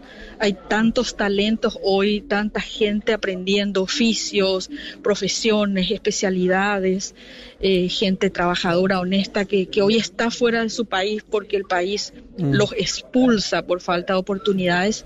Y bueno, ¿Cómo, ese es el proyecto por el cual estoy aquí, sabiendo que es la principal eh, el principal país de migración de los paraguayos y paraguayas. Esperanza, ¿cómo es la situación de, los residentes paraguayos en Argentina? ¿Pueden votar? ¿Tienen que volver al Paraguay para hacerlo? ¿Cómo, cómo funciona? Bueno, eh, desde el 2011 se hizo una constituyente, una, una reforma constitucional que les otorgó el derecho al voto. Desde entonces eh, ellos tienen el derecho de votar eh, la justicia electoral eh, organizó un sistema eh, de de ingreso voluntario y eso está muy manipulado políticamente por el Partido Colorado que controla la justicia electoral y ha creado un mecanismo muy engorroso que hace que se tengan que hacer una cita, este, hacer una videollamada, llenar este formularios en PDF, Claro. mandar la foto. Entonces, la, la, la inscripción ha sido muy pequeña y Mm. desde el Frente Guazú, desde el 2017, hicimos un proyecto de ley de empadronamiento automático Claro. a través de la cooperación de las cancillerías y los organismos electorales para que puedan migrarse la información eh, de los migrantes paraguayos aquí en la Argentina que votan en las elecciones municipales. Eso tuvo media sanción de la Cámara de Senadores recientemente, pero la Cámara de Diputados lo está eh, dilatando, de modo que sí eh, pueden votar en el consulado toda vez que estén empadronados. Ese empadronamiento es lento, pero aún así eh, nosotros sí queremos igual representar a los intereses de los migrantes y queremos eh, que más temprano que tarde ellos puedan ejercer su derecho soberano y puedan votar y puedan elegir, incluso puedan ser electos. Esperanza, te saluda Juan Manuel Car. Primero, obviamente, felicitarte por el Día de la Madre como madre paraguaya. Y segundo, eh, ¿están en conversaciones con el sector que encabeza el ex candidato presidencial Efraín Alegre para avanzar hacia un binomio compuesto también por otras fuerzas. Digo esto pensando en lo que fue la última elección presidencial en Paraguay, donde la candidatura de ustedes junto al espacio que conduce Efraín Alegre estuvo cerca de lograr la presidencia del país. Sí, nosotros estamos en un proceso de construir esa gran unidad otra vez. El Partido Liberal Radical Auténtico tiene tres candidaturas. Eh, que también están en un proceso de unificarse, de acuerdos, hay todavía algunas dificultades. Eh, nosotros también estamos en ese debate interno de cómo hacer el proceso de integración, pero claro, venimos para construir la unidad, queremos la unidad, queremos que por algún sistema de selección lleguemos a, si es posible, una sola dupla de la, eh, de la chapa presidencial para poder disputar con eh, muchas posibilidades de ganar en el 2023 y estamos en contacto. Eh, yo me encontré hoy aquí con uno de los candidatos en, eh, caminando por la villa. Estamos en contacto con Efraín, estamos en contacto con los otros candidatos del Partido Liberal, también con los candidatos de otros partidos de la oposición y candidatas, porque somos ya tres candidatas mujeres.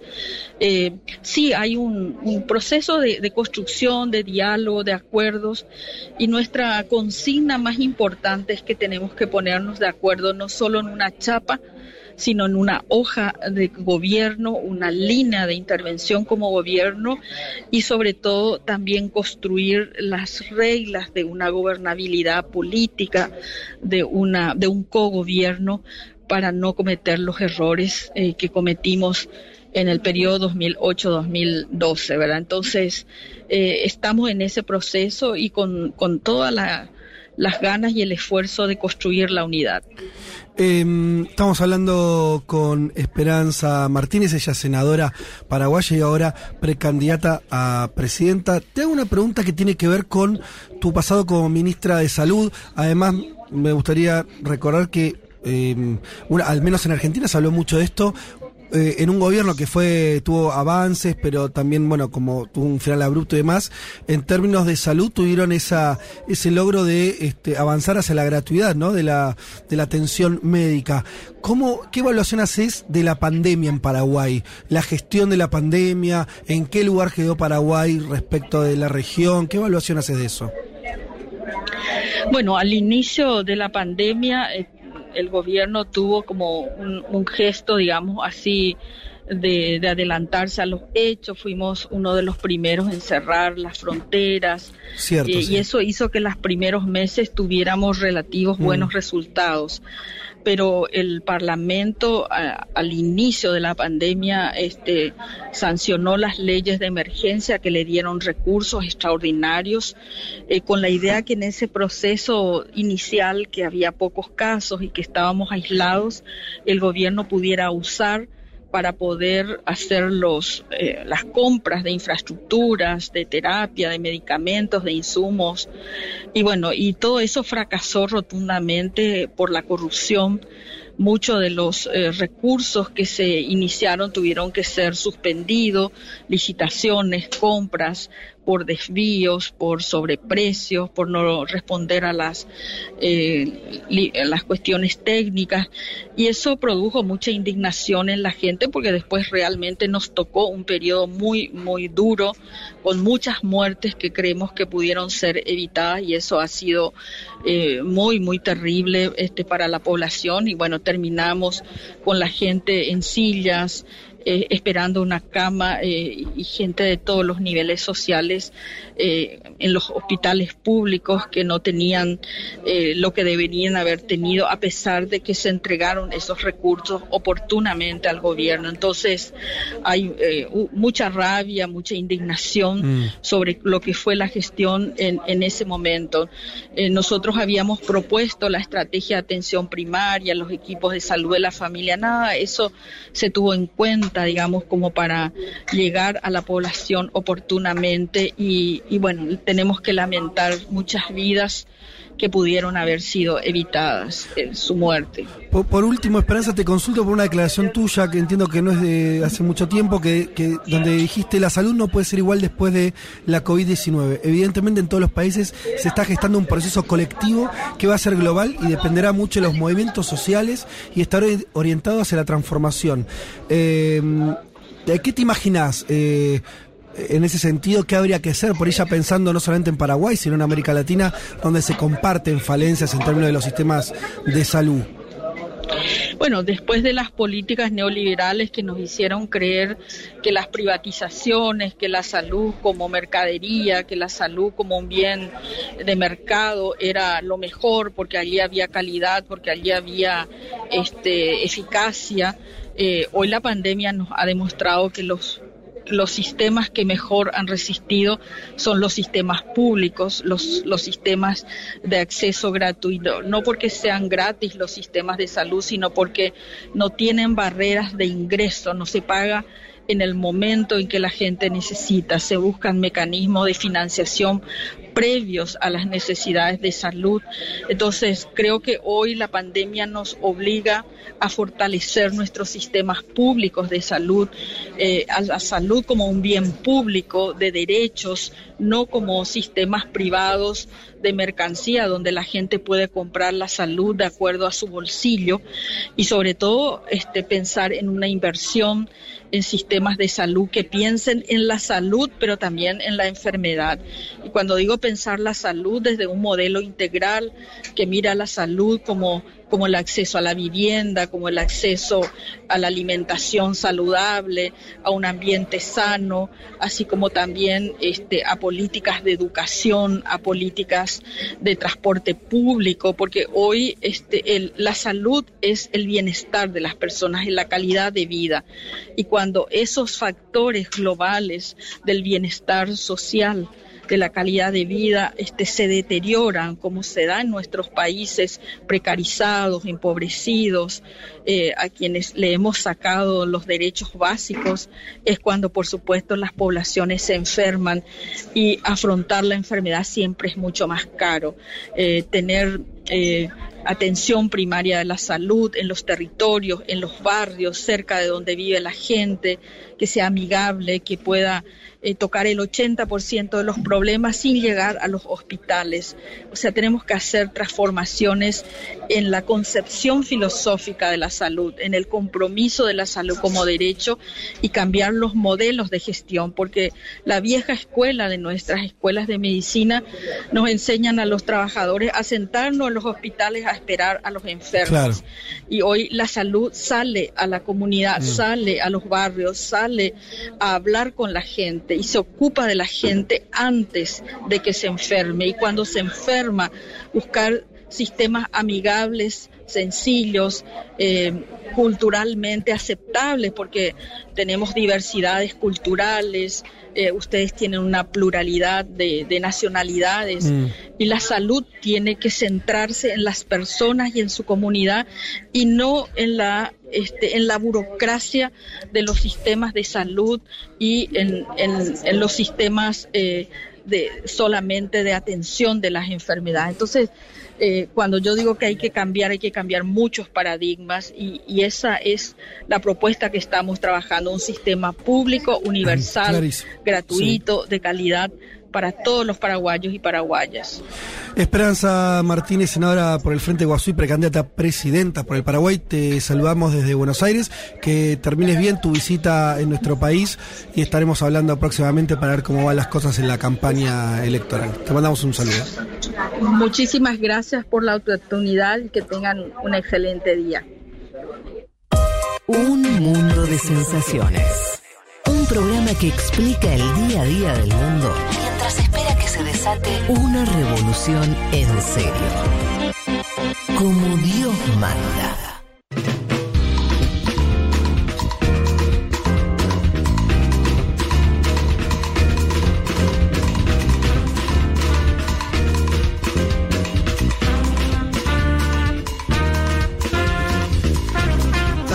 Bien, bueno, aquí estamos. Tuvimos unos minutos conversando con Esperanza Martínez. Creo que la presentamos en Sociedad para nuestra audiencia Sí. en gran parte. Eh, no, no, no, no- es, Es una figura- precandidata a presidenta. Sí. Es probable que sea precandidata a vicepresidenta, ¿no? Digo de acuerdo a lo que dijo. Van a hacer- intentar hacer una alianza más ¿Vos grande. ¿Estás seguro que siempre es más grande el, el sector de, de Efraín? Sin duda, sí. sí. Ok.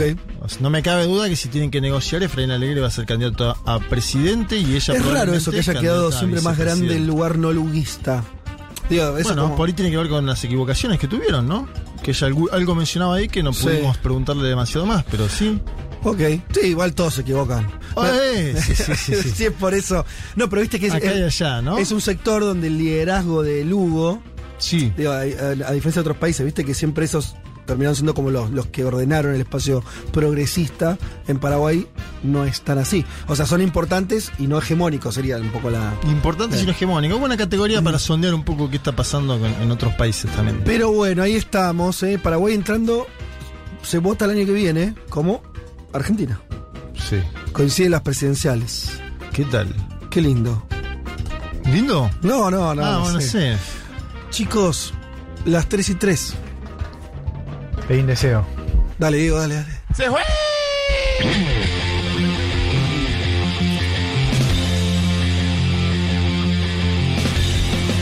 Eh, señoras y señores, eh, muchas tardes y buenas gracias. Ese grito de se fue creo que fue en la anterior cumbre de las Américas. Ah, mira vos. Después voy a chequear bien el bar del audio, pero sí, señor. Bueno, 2018. no le preguntamos por el fiscal asesinado en Paraguay, justamente. Eh, Sí. Pero no, no iba a poner la nota, la Estaba verdad. en Colombia, ¿no? El Sí, fiscal. Claro, hay que ver si tenía que ver con su origen paraguayo, con su. No, investigaban bandas eh, ligadas a narcotráfico. Estaba En Colombia. en Colombia de luna de miel con la mujer y lo asesinaron. Qué luna de miel, ¿eh? Bueno, che, eh, nosotros nos vamos, nos reencontramos el domingo que viene a las 12 del mediodía. Eh, no sé qué más tenemos Hoy para tenés decir. feria del libro. Hoy a la noche los invitamos a la Feria del Libro para que tenga. A ver, a ver, a ver. Sí, acá tengo eh, los datos. Sí, hoy es el. O sea, mañana, lunes, es el último día de la feria. Mañana hay que ir a comprar con descuento. Sí, último día, al piste perdiste, si no vas mañana a la feria, chau. Y hoy vamos a presentar a los cuatro autores de las ficciones publicadas por Futurock. Sí, que lo voy a hacer con eh, una chica que se llama Julia Mengolini. ¿La conoces? La conozco. A las ocho y media vamos a estar ahí en la sala José Hernández, una emblemática sala La de la grande, Feria ¿no? del Libro, en el pabellón rojo. No nos dejen solos, lo único que les pido. En esa sala Néstor No, Kirchner no presentó un libro solo. en 2005. Bueno, mirá Y ayer habló Javier Milei. Digo, para ver las, las paradojas de la historia argentina. En el mismo lugar, en la José Sí, Hernández estuvo Milei. Y hoy están ustedes. Voy a tener que tirar azufre, ¿no? Acá huele a Huele a azufre. Podés a decir eso. Y te digo, salís Es en todos lados, ¿eh? linda, huele a azufre. Ayer estuvo el Huele diablo a azufre todavía. Voy a abrir así mi charla del día. de hoy. Ojo, ojo, porque después sale eso. Eh, el stand de, Ediciones Futuro que fue harto elogiado por quien haya visitado la feria Claro. es el stand 525 ¿Tenés algo para decir, Elman? Ya lo dijiste. Muy buenos descuentos, hablaste. aparte. Muy buenos descuentos con la Ya dije, tarjeta de provincia y genial. nación. Eso es en el pabellón azul. ¿sí? Así que nada, eh, conseguí tu acceso en entradas.el-libro.org.ar. Bueno, nos vemos ahí. Sobre todo eso, vengan, sobre todo lo que más me importa que no nos dejen solo la charla de hoy, que eh, con Julia a las ocho y media vamos a estar ahí, con lo que me quede de garganta. Eh, Diego Gallegos en la operación técnica. Por favor, muchachos. Ludmila Gurevich ya haciéndose cargo, ¿no? La Muy bien, ¿eh? Muy en bien, una- muy bien. En, en una acción muy este, protagónica como productora de este sí, programa. claro, marcando los tiempos, diciendo, muchachos, corten. Sí. Llevan 40 minutos hablando de El Salvador, basta. Y Epa. Natalia Espósito, como siempre, ahí cuidándonos las espaldas también. Nosotros nos reencontramos entonces el domingo que viene a las 12 del mediodía. Tengan un lindo domingo. Chau.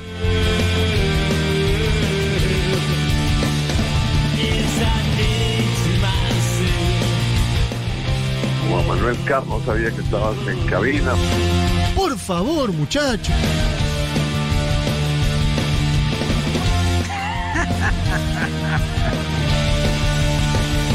Donald Trump Traidor.